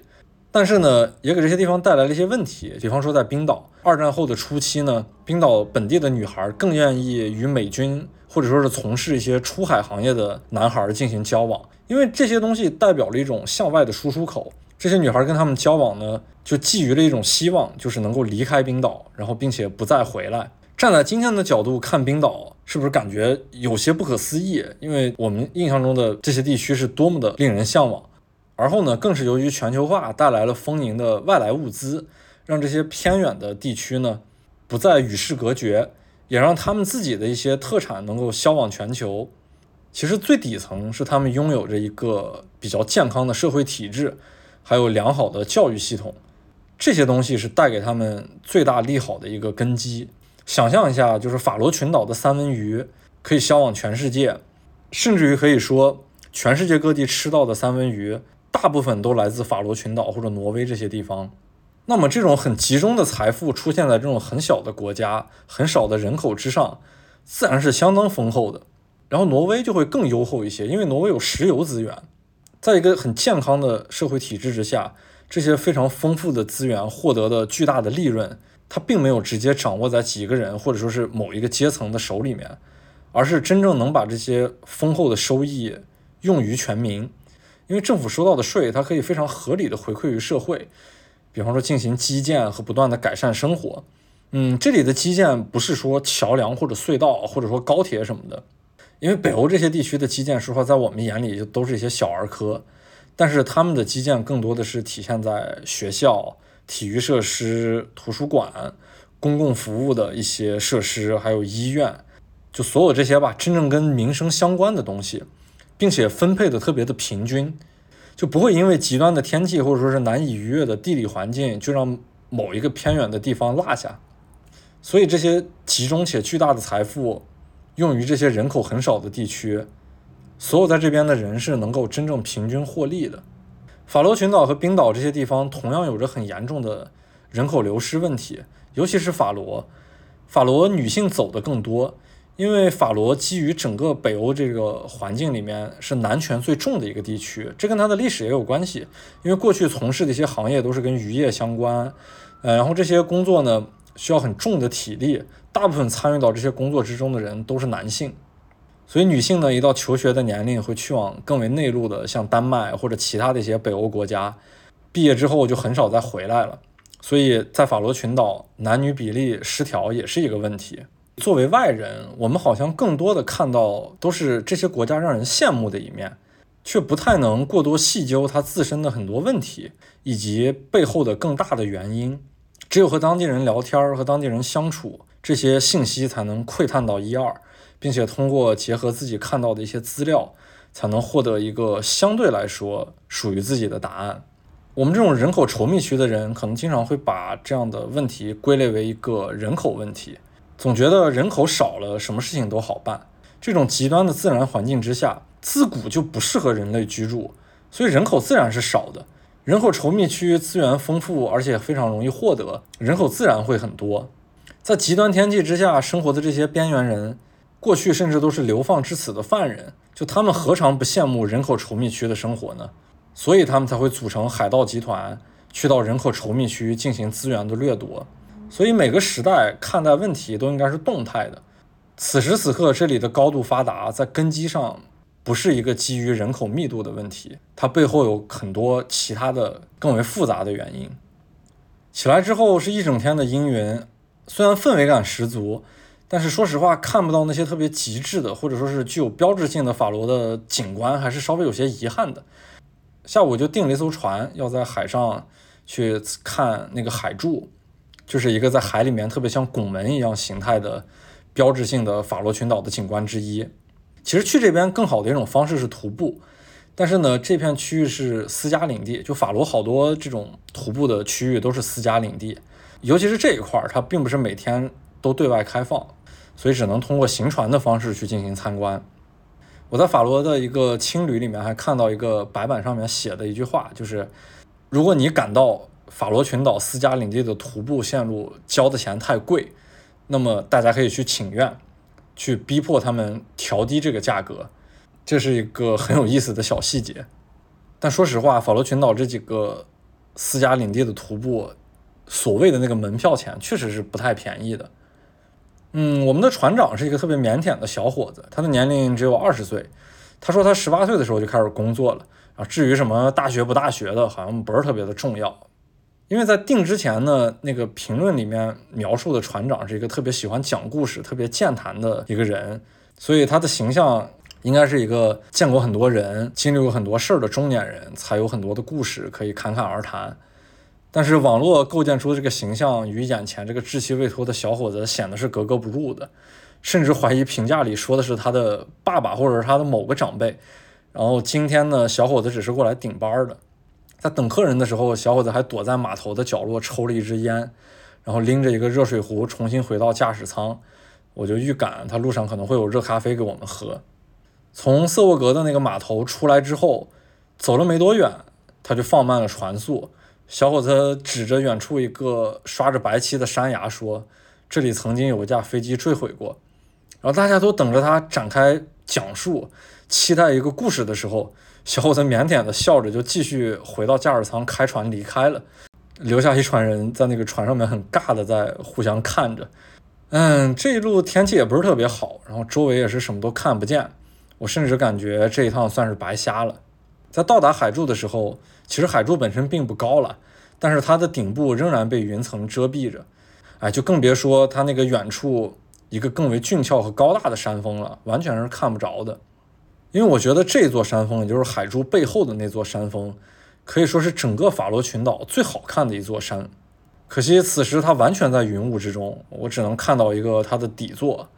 小伙子开船呢，从海门的拱门中间穿过去。同船的人欢呼着，但是我好像没有太大的兴致。船慢慢悠悠的又到了对面的一处瀑布之下，周围都是玄武岩。小伙子看着一船人，只有我一个人拿着相机，他就专门指着那个玄武岩跟我说：“拍一张。”我为了应和，然后就很无力的随手拍了一张。他笑了一笑，然后给我倒了一杯热咖啡。就在喝咖啡的同时，云雾突然就开始变得轻薄。然后那座我认为特别好看的山峰，将它的背部完全的显现了出来。这个时候我就赶紧问那个小伙子船长，就能不能再开回去看一看？因为天气突然变得通透了起来。他虽然很腼腆，但是在行程已经都要结束的时候，却毫不犹豫地把船又开了回去，开到了海柱的周围，停下船来让我尽情的去拍摄。那座山峰是逐渐出现在我的面前。一个高耸而巨大的屏障，就特别像被挖去了内部，以一种极不符合物理规律的一种姿态插入到了海中。然后巨大的浪在它的那个凹陷处的底部拍打着，而上部是那种具有压迫感的倾斜而高大的那种岩壁。就在我们离开这个海柱，还有我认为特别漂亮的那个山峰没多远的时候，然后背后的一切就又如同法罗该有的那种节奏，逐渐引入了迷雾。就大自然好像只给我们开了一小段时间的天窗，然后就将这一切很急促的收回。所以我觉得我在法罗的运气还真的是挺不错的。虽然我在这边的时间是有限，我没有大段的时间去迎合这样很不一样的天气，去看一些很极致的景观，但是我好像在极致的景观的那些地点都看到了他们，虽然很短暂，也很急促。但是他们都把他们不同的一面展现给了我。回码头的那个路上呢，同样会路过峡湾内部的一个很大的三文鱼的养殖场。小伙子就指着那些大的圆圈说：“他平时其实就在这边工作的，他的工作就是开船，用极慢的那个速度将这些养殖成熟的大的圆圈里边的三文鱼拖回到岸边。”然后就会收获那么一整筐的三文鱼，每一个圆圈大概有两百米的直径，然后里面有两到三万只三文鱼。再往后的一天，也就是我在法罗的最后一天了，然后竟然法罗群岛天晴了。说实话，虽然晴天，一切都可以看得非常的清晰，但是我突然就觉得法罗群岛的晴天很难看，它完全消失了那种我一直为之着迷的氛围感。没有了云层的遮蔽，能够看得到每座山峰的顶部。然而那些山峰因为能够很清晰的看到顶部，反而就显得渺小了起来。最不好看的其实是色彩，因为在阴天的时候，那种很高级的素色就再也没有了，取而代之的是阳光铺满大地，然后苔原和青草混合的那种山体会显得有些稚嫩。然后那种稚嫩的绿色其实是一种不太好用相机去驾驭的色彩。尤其是在这些绿色的暗部，因为绿色的暗部会透着洋红，也是一种偏紫的色彩。这种色彩搭配对于相机来说是特别不友好的。然后天空中呢也是那种白云朵朵，然后透着那种特别甜腻腻的蓝色。哎，这一切就真的失去了原本在高纬度地区该有的那种特殊的氛围感，回到了一种大部分人都能经常见到的平常。嗯，我不是特别的喜欢。这天要徒步的那个地方是海上悬湖，也是法罗群岛特别标志性的一处景观吧。徒步特别的简单和轻松，然后距离也不是特别的远，所以呢，在这边徒步的人也是比较多的。但是最终走到那个最后边的时候，景致还是蛮好的。最后在悬崖的尽头，我其实都有点不太在意回头看法罗群岛最有标志性的那个海上悬湖的景观了，而是呆呆的坐在那个悬崖边，看着海鸥迎风不断的在面前，在悬崖的那个边缘有节奏的画圈儿。面前的海面巨大深邃，然后仿佛有一种很强的吸引力。看着这个海面的时候，确实着实有这种冲动，想从这个高大的悬崖上面跳下去。这并不是一种绝望啊，而是单纯的感觉这个坠落的过程中是一种自由。在这种环境下，如果坠落，我觉得这本身就是一种极致，是充分的与自然融为一体。但是理性告诉我，我肯定不会这么去做。但是我不能否认，在我面对这一切的时候。确实会有这种冲动在心头不断的跳跃。下午的时间就把前一天那种迷雾之下所有被遮蔽的景观，开车又都走了一圈儿。因为法罗群岛确实是特别的小，所以我觉得这一路真的很幸运。法罗群岛的两面都让我看到了，才让我有了这种很清晰的判断。如果我只看到它的一面，那么我也不能说我更喜欢哪一种氛围。在我的心目中，北欧这些极致的景观。并不代表所谓的此生必去，或者说是难以企及，因为他们有航班直通，也没有极为特殊的手续，而且旅行的信息极为成熟、清晰以及透明。在这里，除了消费高之外，我觉得真没有一点儿其他的所谓的难度。而且北欧的这些很多的区域，我也不止一次的去往，每次感觉自己厌烦人类喧嚣的时候，我可能都想来到这样的环境之下。与自然独处几天，虽然这里也是另一种边缘，一种人类生存或者说是活动的边缘，然后也正因为这样的边缘，拥有如此极致的自然景观，但是我觉得所有眼前的一切都没有必要过度的去渲染，它仍然平常到只是生活中的一部分而已，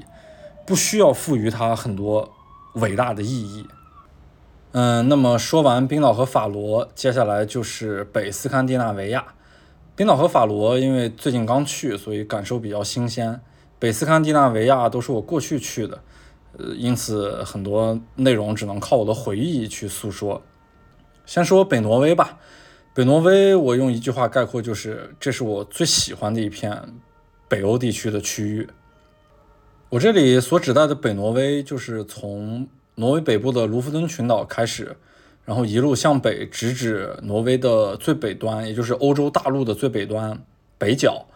呃，再向东南方向一点，直至俄罗斯和挪威的交界处。这一带完全都是在沿着海岸，穿过了北大西洋，穿过了北冰洋。我喜欢这片的区域，理由很简单，就是因为它首先是特别的自然。第二是人特别的少，因为这边的游客不像冰岛那边那么的那么的多，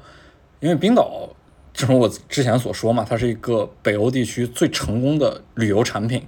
所以自然去往那边的游客也是更多的。然后北挪威这边设施也很好，所以在这种综合的条件之下，会带来一种更好的体验。我第一次去北挪威的时候是夏天，夏天在这边完全进入北极圈。所以是一个彻头彻尾的极昼的时候。其实，在冰岛只是感觉它的白天时间在夏天的时候特别的长，但是由于纬度还没有进入北极圈，因此没有真正的极昼，也没有真正的极夜。北挪威这边主要的景观也是峡湾，还有那些隧道。然后一些很简单的人工设施连接的道路，可以把这些隧道完全串联起来。所以在这边公路旅行也是一个很好的方式。而且挪威其实说实话挺大的，这条路总的公里数也很长，超过了一千公里。可以看到挪威的版图在这一带它也变得非常的狭窄。因此呢，开车沿着一条路往前走就好，不需要有太多的时间或者说是路段去进行陆地的一个纵深上的探索。呃，极昼来到这边的时候，我第一次获得了一个极其强烈的感受，就是我得到了另外的一种自由的方式，是一种时间的自由。因为黑夜不再存在，它不是我们平常习惯的一种生活的模式。我在一整天的时间内，可以任何的一个时间点去任何的一个地方，除了在正午的时候，它会变得非常的明亮，然后在所谓的夜晚的时候，太阳落不下去。天边也是有那种像黄昏一样的微光，但是总体来说，我们没有了黑夜，我们失去了对一整天所谓完整的一种描述的状态。因此，这种很强烈的时间自由的感觉，是让我们这种生活在温带地区的人很难以获得的一种体验。我在那边每天就是开车到处走，随着心情走。有的时候困了之后，我也不用去看这是几点钟，甚至于把车停在路边的一个野草边。躺在车里面就睡觉，然后真的想要洗澡或者说是在床上休息一晚的时候，就在我的沿途很随意的订一个汽车旅馆，因为确实失去了对时间的判断，这个感觉让我真的是仿佛在那一片区域可以随心所欲。卢浮敦群岛的尽头也是欧洲的第十号洲际公路一时的一个起点，它的那个小镇只有一个字的字母，一个字母 A 代表了那个镇的名字。呃，中文翻译过来就叫奥镇，那边其实没有什么特别好看的地方了。但是奥镇往北走一点点，有一些特别好看的小渔村，其中最著名的叫雷讷。我当时对那儿印象还是挺深的，因为去了以后，在极昼之下感受到了时间自由，我整个人特别的放松，然后心情特别的愉悦，所以看待周围的一切都很美好。而且在挪威的时候，我去了两次极昼极夜，基本上每天都是晴天，我没有见过那种。很低沉、很阴暗的那种天气，它不像在冰岛和法罗群岛这样大西洋深处的岛屿，经常是阴云密布。在挪威，一切的氛围就是靠晴天去渲染的。虽然我承认在氛围感上比法罗群岛差很远，但是如果想真正看那种北极圈内部很好看的一种自然景色，很漂亮的色彩。那么这种晴天之下，在挪威北部走还是很好的一种现实体验的。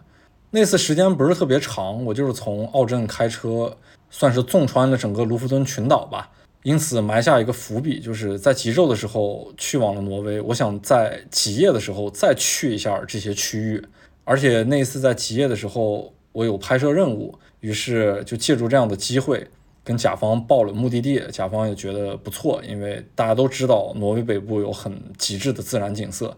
那会儿呢，也需要拍摄这样的照片，于是就在二零一九年的冬天，呃，我就又去了一趟挪威的北部。因为这次有拍摄，然后也有甲方的赞助，所以我就打算把挪威北部能去到的一些地方都走一走。最北就走到了北角，然后最南大概也是卢浮敦群岛的中间吧。当时整个世界。完全是被冰雪覆盖的。我觉得大家所有对于雪景美好的想象，在冬天的时候来到北挪威都能够看到，因为它不是那种很平庸的大面积的平地上的雪景。北挪威也到处都是峡湾和山体，因此我们能看到一个纵深的落差。那些大雪覆盖的山体会透露出来很强烈的对比，因为有些地方黑色的黑色的岩石是没有被雪所覆盖的。因此就会带来这种很有层次感的视觉感受。我当时特别感叹的一件事情，就是在这种高纬度、高寒地带，那边汽车的雪地胎是真的非常的厉害。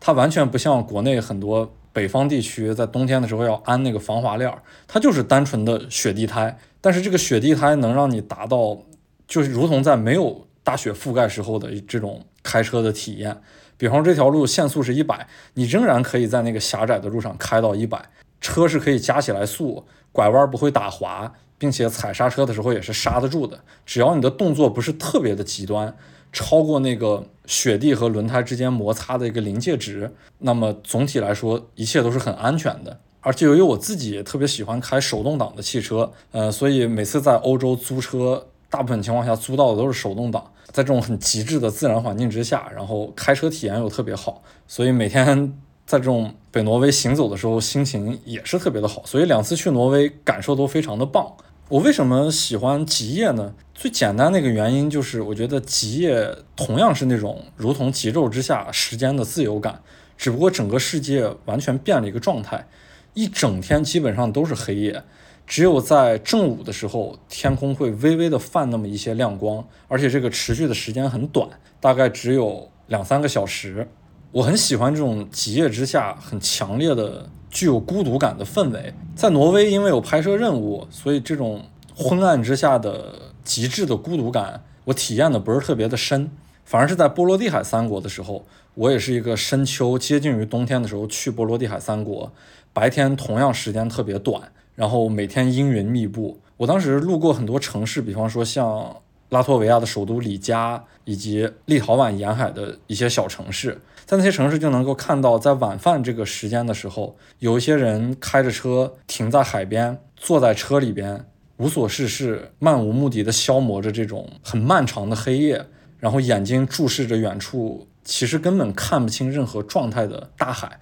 有些时候他们会把车窗打开，虽然天气很冷，听那个海风还有浪的声音，他们那个很孤独然后很丧的状态让我自己很喜欢。就有些时候我在生活中可能也是这种状态。但是我们在喧嚣的城市里面很难获得这样的体验，即使有一些角落，或者说是让你觉得能够沉浸在其中的氛围，有一些瞬间能够获得，但是真正在这些地区这种氛围之下，它获得的相当容易，它甚至于是生活的一种日常。所以我也是很沉醉于其中。那会儿在波罗的海三国的时候，我是跟一个朋友一起去的，他他要拍摄一些那边的各种纪念碑啊，或者是废墟这些照片。然后我不拍摄那些东西，我只是给他开车。所以每次他出去拍的时候，我也学着当地人，把车停在要么一个海边，要么一个树林的边缘，坐在车里面发呆、听歌，或者是什么都不做，打开车窗听周围一切自然的声音。这些东西都是在极地地区非常容易获得的这种瞬间，或者说是一个小的时间段，你可以很轻易的与自然独处，去面对它，然后你们之间有一种特别平和、特别微妙，然后特别平等的关系。呃，但是说回北挪威，其实北挪威冬天并没有特别的冷，不像我们印象中的纬度如此高的地区有那种特别难以忍受的严寒，这就得益于北大西洋暖流。虽然也很冷，大概有零下十多度，但是与我们想象之中那种难以抵抗的严寒还是具有一定差距的。所以呢，在体感上，在北斯堪的纳维亚行走的时候也是非常舒服的。那么，在这种极地地区，大家自然会想到另一个非常极致的自然景象，就是极光。我其实想向大家说的一点，就是在挪威北部看极光简直是太容易的事情了，尤其是冬天的时候。所以有的朋友会问我，说是在北欧这几个国家之中，他想看极光。首先我告诉他，你必须得在冬季去，因为冬季的黑夜足够漫长。在夏天的时候去到这些高纬度地区，它的白天时间过于长，而且在黑夜的时候是黑不透的。所以在微微的极光出现的时候，那个天光会让你看不着极光的。但是冬天就不会存在这样的情况，因为整个大地的底色都是暗夜，只要稍微出现一点，哪怕是微弱的极光，我们的肉眼都是能够捕捉得到的。第二呢，我就是特别不推荐去冰岛看极光，因为冰岛是北大西洋深处的一个岛屿，海面的天气情况千变万化，所以在冰岛呢，大部分的时候同样和它的夏季一样，都是阴云密布的。如果天上一有云层，就很难看到极光，或者说是你需要很很好的运气，等到一个云层散去的这么一个时间档口，就是说它的概率没有那么大。但是在北挪威就不会这样，因为挪威背靠的是欧洲大陆，虽然斯堪的纳维亚是一个半岛，但是总体来说它是亚欧大陆的一部分。只有在沿海的那些碎岛，呃，可能会有对流形成一些云层，但是你稍微往内陆走那么一点点，都不用进入很大的纵深。就能够获得非常晴朗的天气，在这种晴朗的天气、长时间的暗夜里面，极光是极其容易看到的。我那次因为去到北挪威也要拍摄极光，哎，所以我甚至有点烦，因为天天都能看到极光，而且它爆发的很很剧烈，就是因为我一看到极光我就得拍摄嘛。前三天看这东西特别的兴奋，然后到了后边再看见极光，我就心想，哎呀，真烦，又来了。然后我一来了，我就有那种责任感，需要去拍摄。但是拍太多了，就它出现的频率实在是有点太高了。我在挪威大概十多天，基本上天天都有极光。哎，就是怎么说呢？太容易获得，然后又太平常，反而有点不太去去去珍惜。而且我还可以跟大家说，就是我自己的一个经验判断，极光的出现并不是在所谓的很深的夜晚。我那一趟看到极光很多的时候，都是在大概六七点、七八点这个时间段，就吃晚饭的时候，极光是非常的多的。反而有些时候在十一二点或者是凌晨一两点的时候，还不太容易能够看到极光。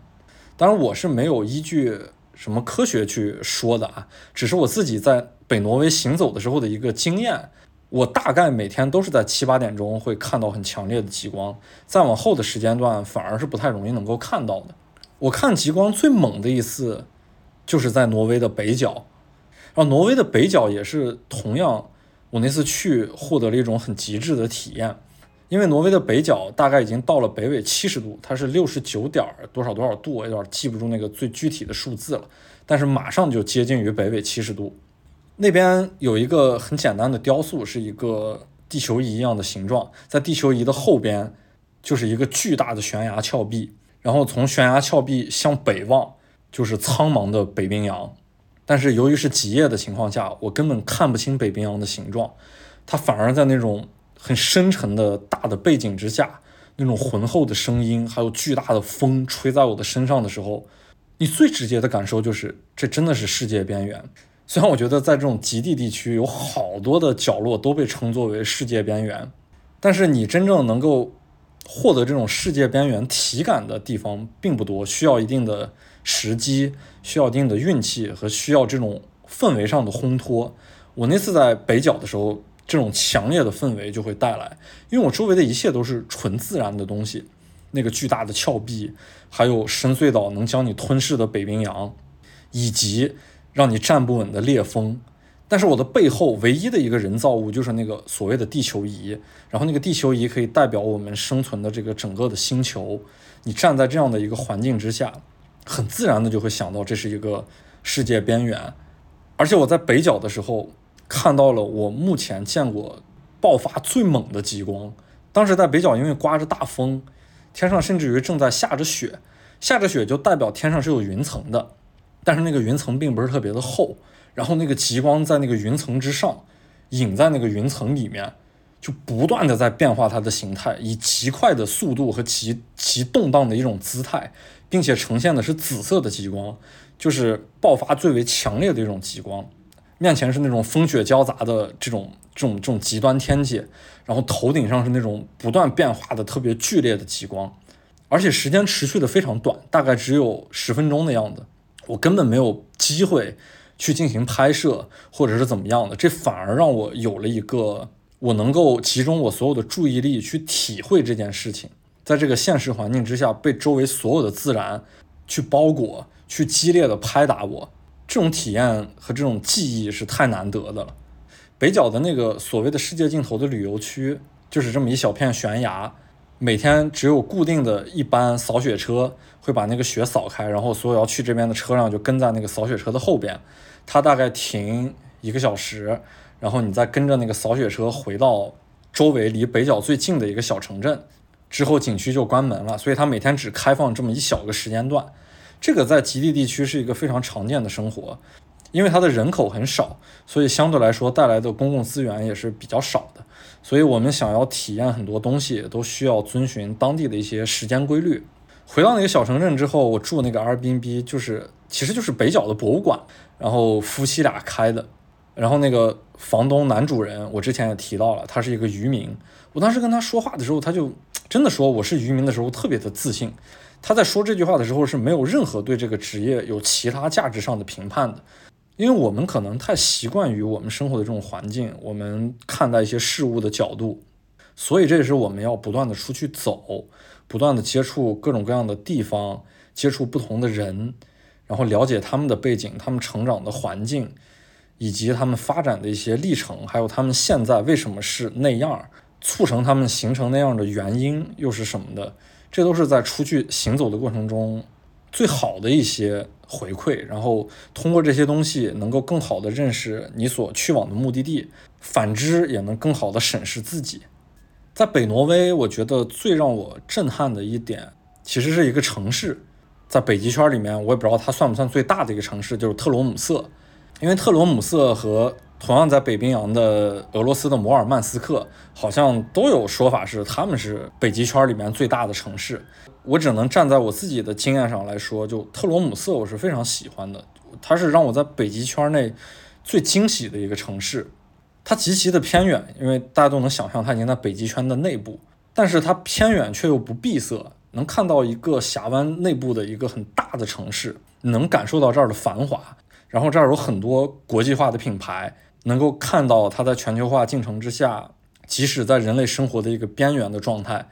但撑起了一个庞大的城市的体系。虽然站在我们中国的角度来看，那城市已经非常小了，但是如果回归到北极圈内部的那个环境来看，它真的算一个体量很大的城市。而它的设施是非常的完善的，就是它有很很好的公交系统，所有城市该有的职能在那边都有，有码头，有机场。然后这些东西呢，也带来了特罗姆瑟的一种多元，在那个城市里面待着，不会觉得它因为偏远而变得单一。其实，在极地地区去的很多小城镇，或者说是所谓的村庄，感受上来说都很单一的。它就是背靠这片土地，然后一些很简单的产能，一些很简单的工作，它没有那么多融合，没有那么多复杂的东西进入。但是特罗姆瑟不一样，特罗姆瑟的体量会让你感受到它的多元，你甚至于觉得这就是一个国际化很重的城市，感觉在特罗姆瑟生活不会比奥斯陆会差很多。就是我我说的是在这个多元背景的情况下，说实话，如果我有机会能在特罗姆瑟生活一段时间，我都是非常愿意的。我当时去特罗姆瑟的时候，那个地方有一个很著名的教堂嘛，嗯，那个教堂是一个现代建筑。嗯，当时进去以后，我看见有很多的中国人，他们在台上面训练和声的合唱，他们身上穿着统一的衣服，写着字是深圳合唱团。这其实也从一个很简单的侧面反映出来了一个特罗姆瑟的多元。雷克雅未克相比特罗姆瑟都稍显得有一些单薄，它的商业气息现在是非常的重，但是在特罗姆瑟就觉得这是一个特别正常的城市，所以在北挪威。我觉得这是我的一个很重要的体验。总体来说，就是北挪威是我最喜欢的区域，它的景色能够代表了北欧地区进了北极圈之后很多类型的所有的景致都能看到，什么峡湾呀、极光呀、小渔村呀、大城市呀，在这边都有，并且由于它游客相对来说较少，然后消费呢也没有那么的夸张，它不像冰岛那么的高。基本上都会在法罗群岛之下，所以相对来说也比较亲民。因此呢，周围一些朋友问我去北欧的时候，我都是首推挪威，我并不太首推冰岛。然后北挪威再往北走，进入北冰洋内部，还有一片区域我没有去过。当时本来想去，但是由于航班的那个时间不太巧合，所以没有到达。也就是斯瓦尔巴群岛。如果有机会，我之后再去到斯瓦尔巴。到时候就出一个番外吧，因为这一期可能把北欧的这几个大的区域也就讲的差不多了。不过我也没有特别强烈的目的性了，就是有机会的话就去，没机会也就无所谓。因为我更看重的是北欧整体的一个氛围感。至于最具体的地点，或者说是最具体的景致那些东西，我没有特别追求。我我从这期节目的从头到尾好像都在阐述我自己的这一个观点。然后北斯堪的纳维亚还有两个地方。就是瑞典和芬兰的北部，嗯，这两个地方虽然我开车走过，而且都是夏季，怎么形容呢？就是我觉得我说句不好听的话吧，就是真的特别无聊，因为他们的景致太单一了，除了成片的树林，还有特别低缓的起伏的小山丘，没有任何能让我感到惊讶的东西。每天开车就是在不断的重复，不断的重复，穿越这些树林，而且这些树林也不是野树林。因为他们都是北欧北欧腹地很重要的木材生产基地嘛，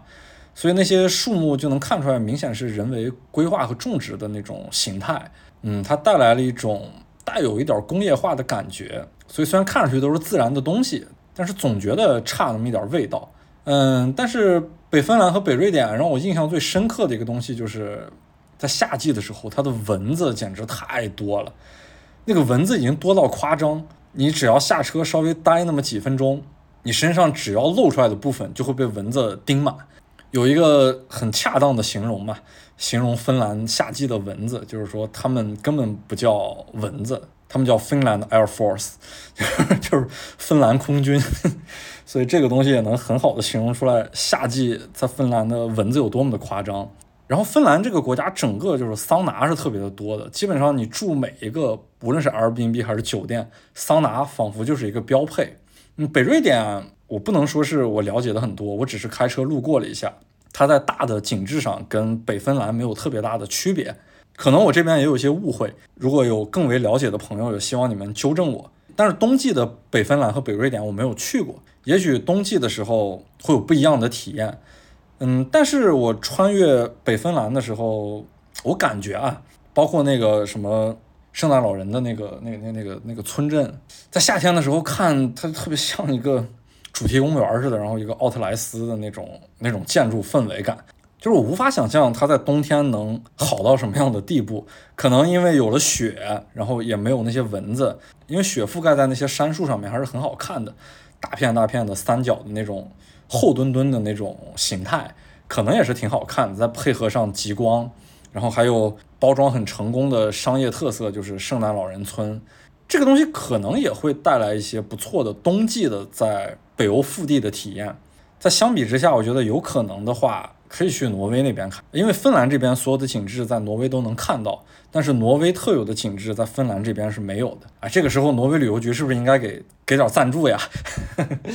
所以北斯堪的纳维亚我就很简单的说了一下，因为我觉得在自然景色和自然的体验之上，通过冰岛和法罗没有太大太大的不同，他们毕竟都属于同一片北极的区域，只是各自有各自的特色，这些特色之间的差异并没有大到不可逾越，所以在体感上的很多感受，北斯堪的纳维亚和冰岛和法罗都是差不多的。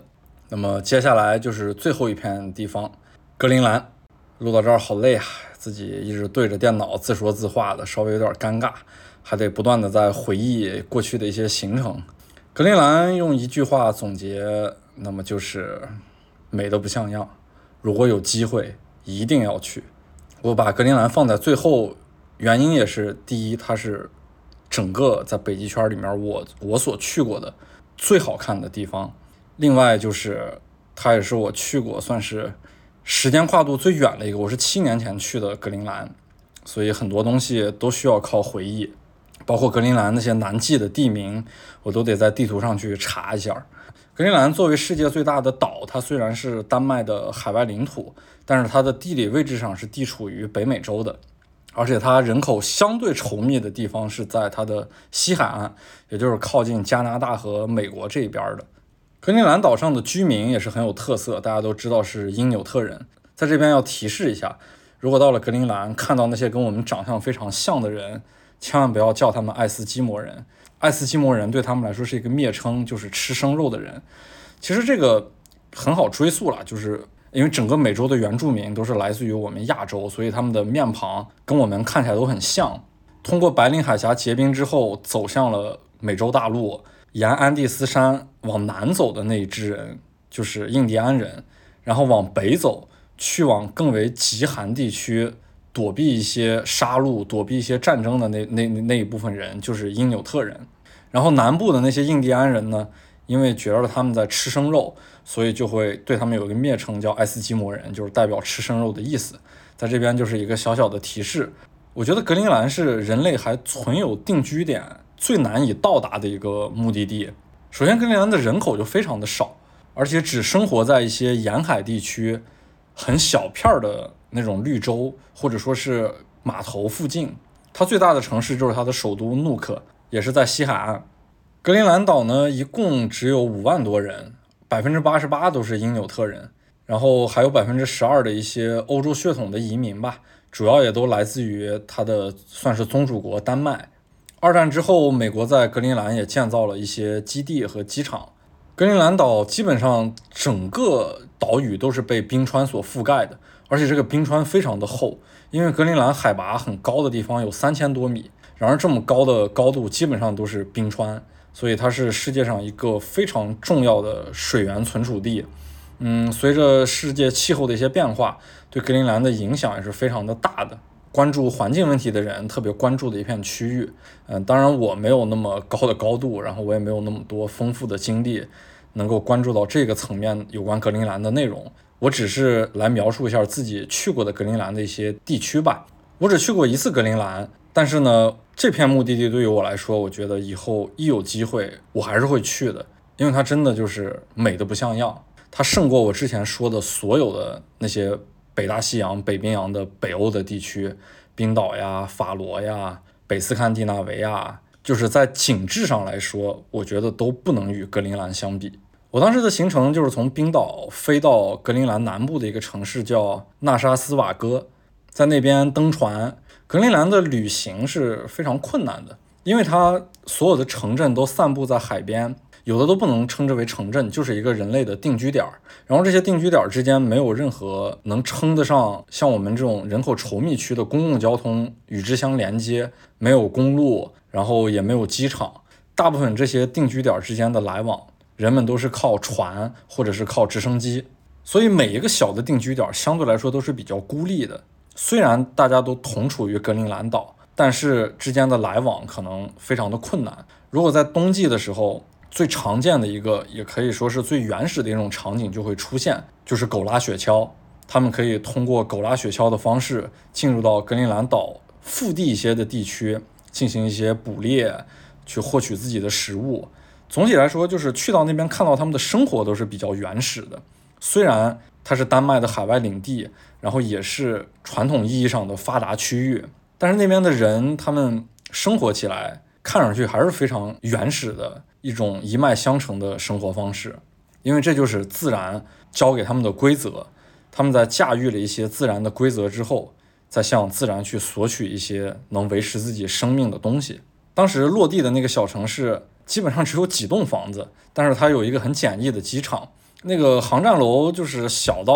我见过的最小的航站楼，那就是一个特别简易的房子，完成最基础的功能就好了。然后也正是因为格陵兰的这种很松散的人们定居点的这种结构，所以在格陵兰进行游览的时候就没有传统意义上那种游览方式。大部分的游览方式都是坐一艘船，然后这一艘船呢会沿着格陵兰的海岸线去行走，途经一些自然景色或者说是人类的定居点的时候，大家一起下船去探访。之后呢，所有的生活都是回到船上去进行的。所以我也是以这种方式游览了格陵兰的南部和它的东海岸，在那个小机场登船是一个很古老的帆船，这个帆船号称有一百多年了，但其实已经很现代化了。这个船说是一百多年，可能只有一些最重要的部件，比方说龙骨的部位，呃，一些零件是还是一百多年前的，因为这些船都是一个很动态的状态，它不断的修修补补，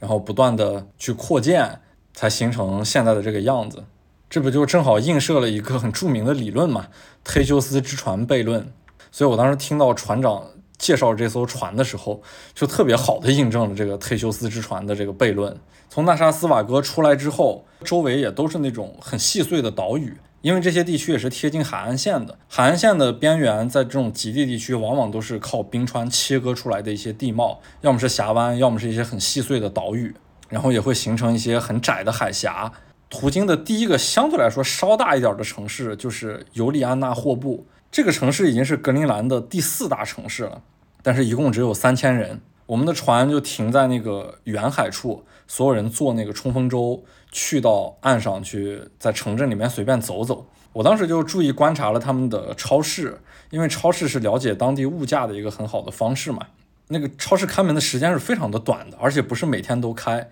呃，可能一天只开三个小时。超市里面东西虽然看起来比较单一，但是从类型上来说，什么东西都有。无论是从衣服，还是食物，还是一些必要的家里面需要的家电，这些东西在那个看起来不是特别大的超市里面全部都有。从物价的角度来说，我觉得也没有高到夸张的不行。虽然那边物资比较短缺。全部都是需要从内陆往过运输，但是相比之下，与冰岛、与法罗还有北斯堪的纳维亚都没有差开特别多，稍微贵那么一点点。而且物资也是特别的国际化。呃，我们习以为常的一些日常生活中总能见到的商品，在那边也能够看到。这个只有三千人的小城市，我就在那个城里面随便溜达溜达嘛。呃，船长说那边有个鱼市，就是卖鱼的那个市场，我就很饶有兴致的去寻找了一下。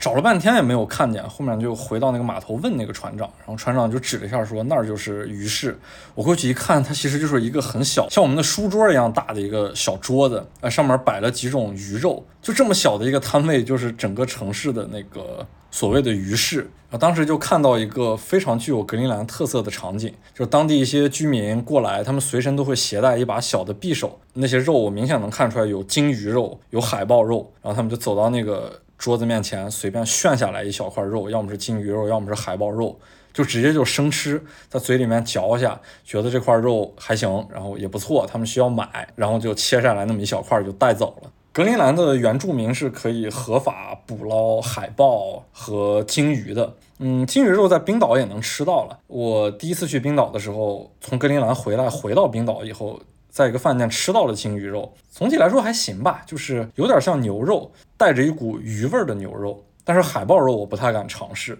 因为那个东西光从闻的嗅觉上来说就已经非常的感到刺激了。而且格陵兰的那些原住民他们吃海豹肉烹饪方法可能也没有那么的好，所以海豹肉听别人的描述就是又柴又酸，然后又腥，就听起来就是一个在味觉上很不太舒服的一种一种食物吧。但是却是住在这种极寒地带的人们的一个非常日常的食物，因为它富含脂肪嘛，能够很好的补充能量。我在这个尤利安娜霍布走的时候，能看到每家的这个房屋，其实都是那些很简易的尖顶的小平房嘛，各种各样的颜色，有红色，有蓝色，然后有白色，有黑色。这些房子跟在北斯堪的纳维亚或者说法罗群岛看到的是差不多的。这边稍微不太一样的就是，他们不太会打一个所谓的地基，或者说是将一片地方整平之后再建这个房子。大部分的房屋都是直接建在那些非常不规则的岩石之上的，嗯，靠一些木头的支撑，然后先打一个平面。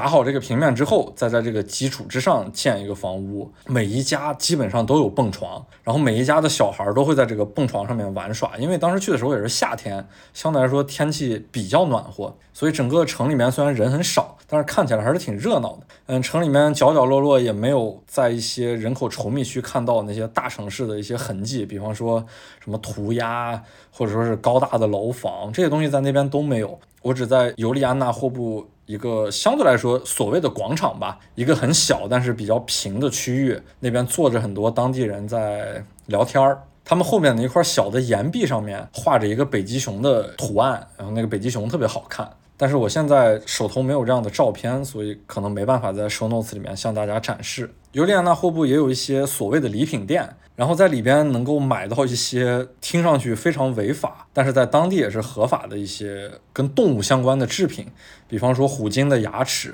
比方说北极熊的皮，这种东西在当地挺习以为常的。所以如果能去到这边，大家尽量还是不要去触碰这些东西吧。我去到这些地方不太听话，就不太听导游的话。我是想看更多的当地人的生活，所以我走的面儿也比较广，有些时候就会离开大的人群，去到一些。这个城市所谓偏远一点的地方，走到尤尤利安纳霍布的一个小的类似于码头的地方，我就看到大概有十几二十只的海豹，就死去的海豹啊，平整整的铺在那个海边的岩石上，它们都被扒去了皮。然后旁边一个因纽特妇女正在用刀非常熟练的去剥下她眼下那只海豹的皮，这十几二十只海豹的那个血就汇聚在眼前的这一片小的海水的区域里面，被染成了红色。第一次看到这种场景还是蛮震撼的，然后也能闻到那个海豹散发出来的腥味儿。我其实当时想尝试给他拍一张照片，但是我发现他非常的友好，然后也非常的不介意这样的事情。他感觉这就是他们非常日常的一种生活的体现。我跟他打了一个简单的招呼之后，举起相机去拍摄，他完全没有停下手中的活儿，完全没有介意我的存在，所以我当时就拍下了这样的照片。看上去稍微有点血腥，但是确实是非常有本地特色的一个场景。离开尤利安娜霍布之后，开始沿着格陵兰的海岸线往东北方向走，这一路上基本上就没有大城市了。嗯，先是在南部的那些隧道和海峡之间来回的穿梭，海面在峡湾内部是非常的平静的。所有的那些冰川融化之后的形成的冰山，就在我们的船的旁边很平静地飘过，都是那种远古的蓝冰。那一路是我见过拥有冰山最多的一个海域，有的冰山真的非常的大，甚至于比我们的船都大。它们特别平静，然后散落在这个海峡里面，船只也很小心翼翼地从它们中间穿梭过去。哇，这个场景是作为第一次我去到这种极地的人，感受非常强烈和震撼的。我已经忘记了当时的天气是阴天还是晴天，我必须得翻照片可能才能回忆起来这些氛围感的东西。那会儿也没有特别注意，但是这种很现实的体块儿。像后面那些黑色的山体，眼前这些远古的蓝冰，还有我们的这艘大的帆船，这些东西结合在一起，成为我在那些海峡里面，在那些峡湾里面最直接的一个和最深刻的印象。最后会经过一个海峡，这个海峡之后就真正进入了格陵兰的东海岸。然后这个海峡的末端有一个巨大的冰川，当时我们的领队就让我们分批坐冲锋舟上了那个山地，呃，上了旁边的山，然后我们打算徒步去看一下这个冰川。其实不用走很远，因为那个冰川的末端已经深入了海边。我当时只是被那种非常雄伟或者说是非常壮丽的自然景致，极地的那种极致的自然景致所震撼。但是更让我震撼的是，我们走过的路是没有任何人为的痕迹的，我们就得踩着那种台原不断的爬升，然后爬到半山腰去看那个冰川。然后我们的领队在爬到一半的时候，就回过头来看我们有没有人掉队啊，或者有没有人有什么样的状况。就在这个时候，他很随意的说了一句话，他说：“我们每一脚踩过的台原需要一百年才能恢复。”我这句话其实比我看到的那些自然景色更加震撼。在来到格陵兰和冰岛之前，我更多的关注点都是在人类活动。我会在中东，我会在一些我认为看上去很人性、很复杂的这些所谓的问题之上。但是面对如此简单的自然的时候，领队的这一句话会让我真正的从体感上获得了一种对自然的敬畏之感。一百年，大部分人都活不到这个岁数的，但是我们踩过的这一脚地方，从来没有人类涉足过的这种地方。它却需要一个人完整的一辈子的这种时间去恢复到它原来的状态。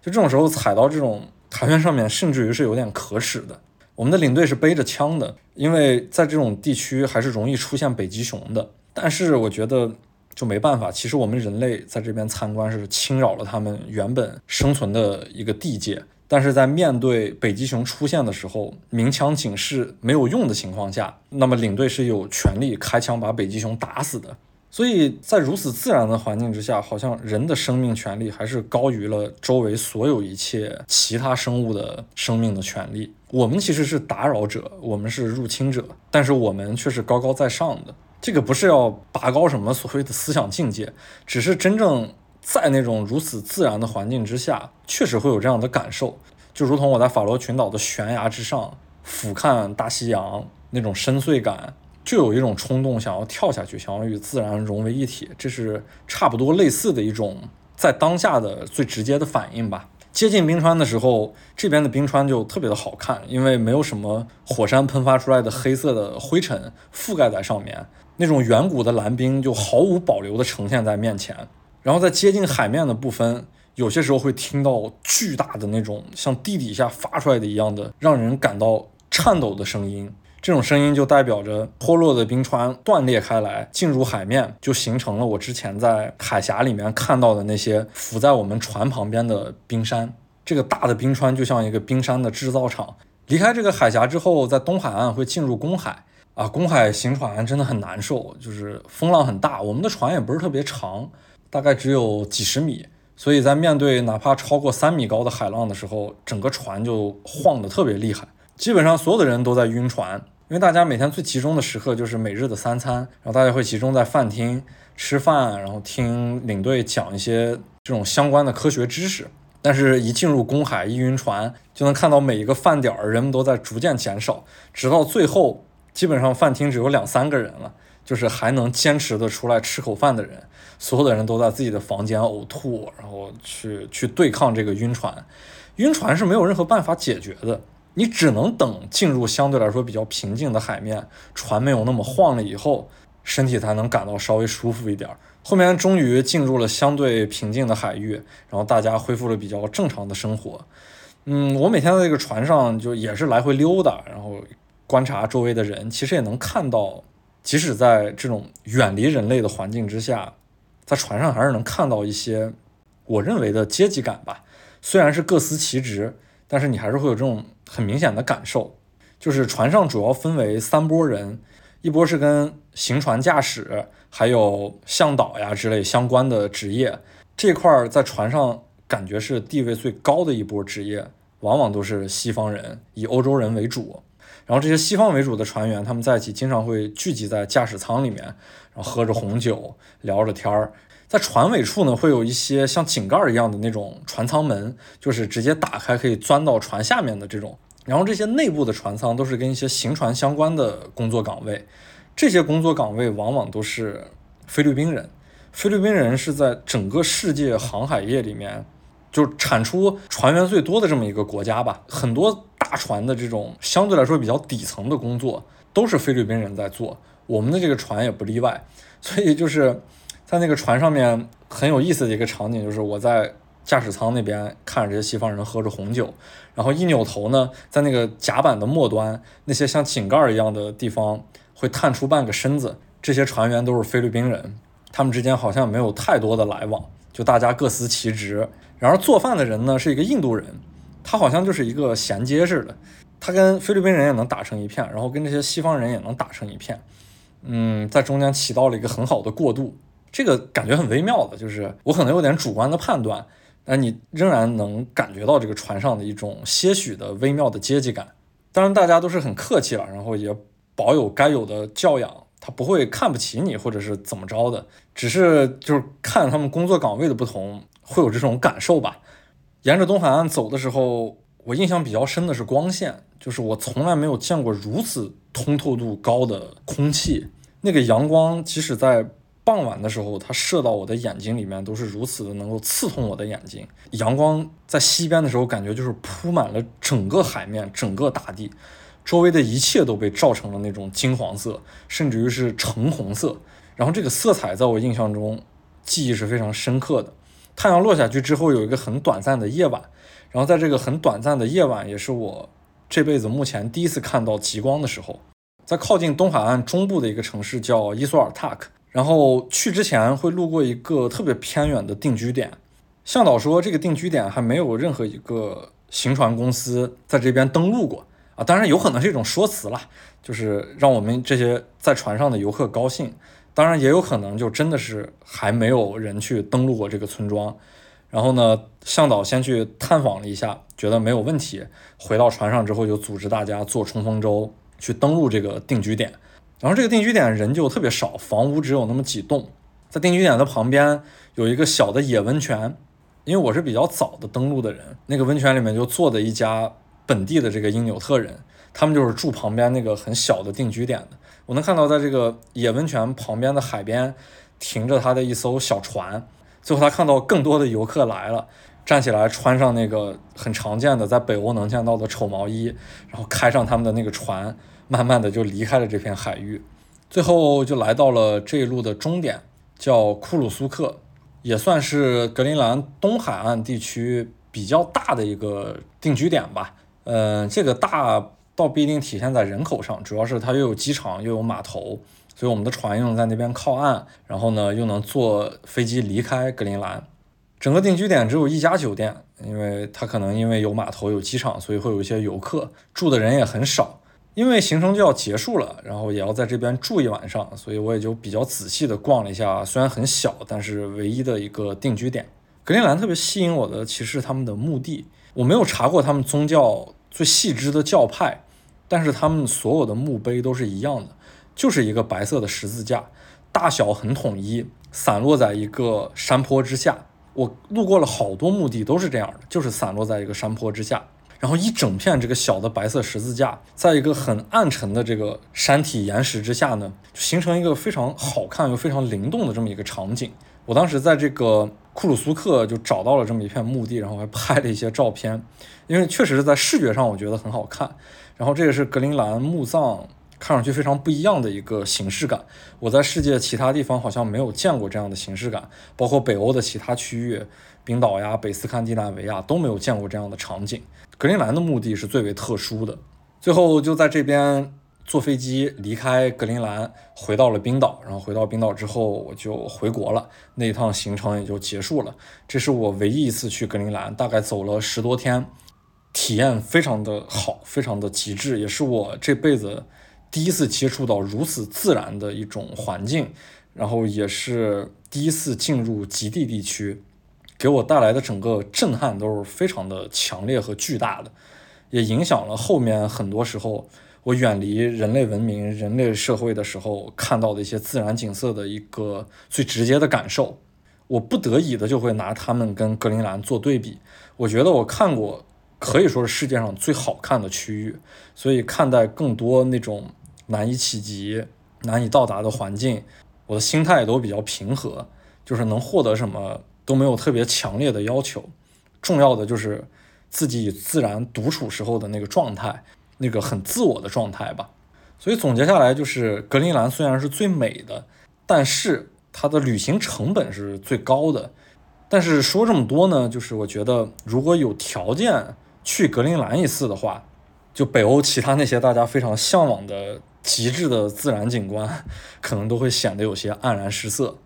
啊。那么这一期我就把这人类边缘的我去过的四个大的区域都说完了。嗯，做一个简单的小结吧。就北欧的这四个大的区域确实是美，他们美的真的是特别的高级，但是他们的美也是存在距离感的。这种距离感也是因为。它们本来就是人类的边缘，我们不好去触及，所以会带来这种很强烈的距离感。但是这种自然环境可能就是地球最原始的样貌。我觉得每个人来到这里之后都没有办法抗拒这样极致的自然景色，因为我们是人类，我们也是生物。我觉得这些东西就是来自于基因里的。当我们看到地球这种很原始的风貌的时候，基因深层的东西就会被唤起。然后再分别总结一下吧，冰岛。它是整个这四个区域里面最出名的，然后也是大家最耳熟能详的。用我自己的话说，就是它是北大西洋最成功的一件商品。法罗，我认为是北大西洋在氛围感上最高级的一个地方，但是这需要十足的运气。所有在法罗的行程都要看风行事，随风而行。北挪威，北挪威我觉得是最综合、体验最好，然后消费也最适中的一片区域。它能够领略到大家对北欧所有幻想的那种风光，但是呢，它又没有过度的宣传，所以显得特别低调和内敛。北瑞典和北芬兰就相对来说比较平庸和无聊了。格陵兰一句话就是能去就去，去过之后无北欧。嗯，最后再说一下，就是我觉得这些区域他们的消费都是非常高的。他们毕竟就是在人类边缘，物资紧缺，所以运输到他们那边人类生活的必需品，成本就本身是非常的高昂的。高的消费会带来高的抗拒，因为会筛选掉一部分人无法到达，也会带来一种高的诱惑。我觉得要理性看待高消费这件事情，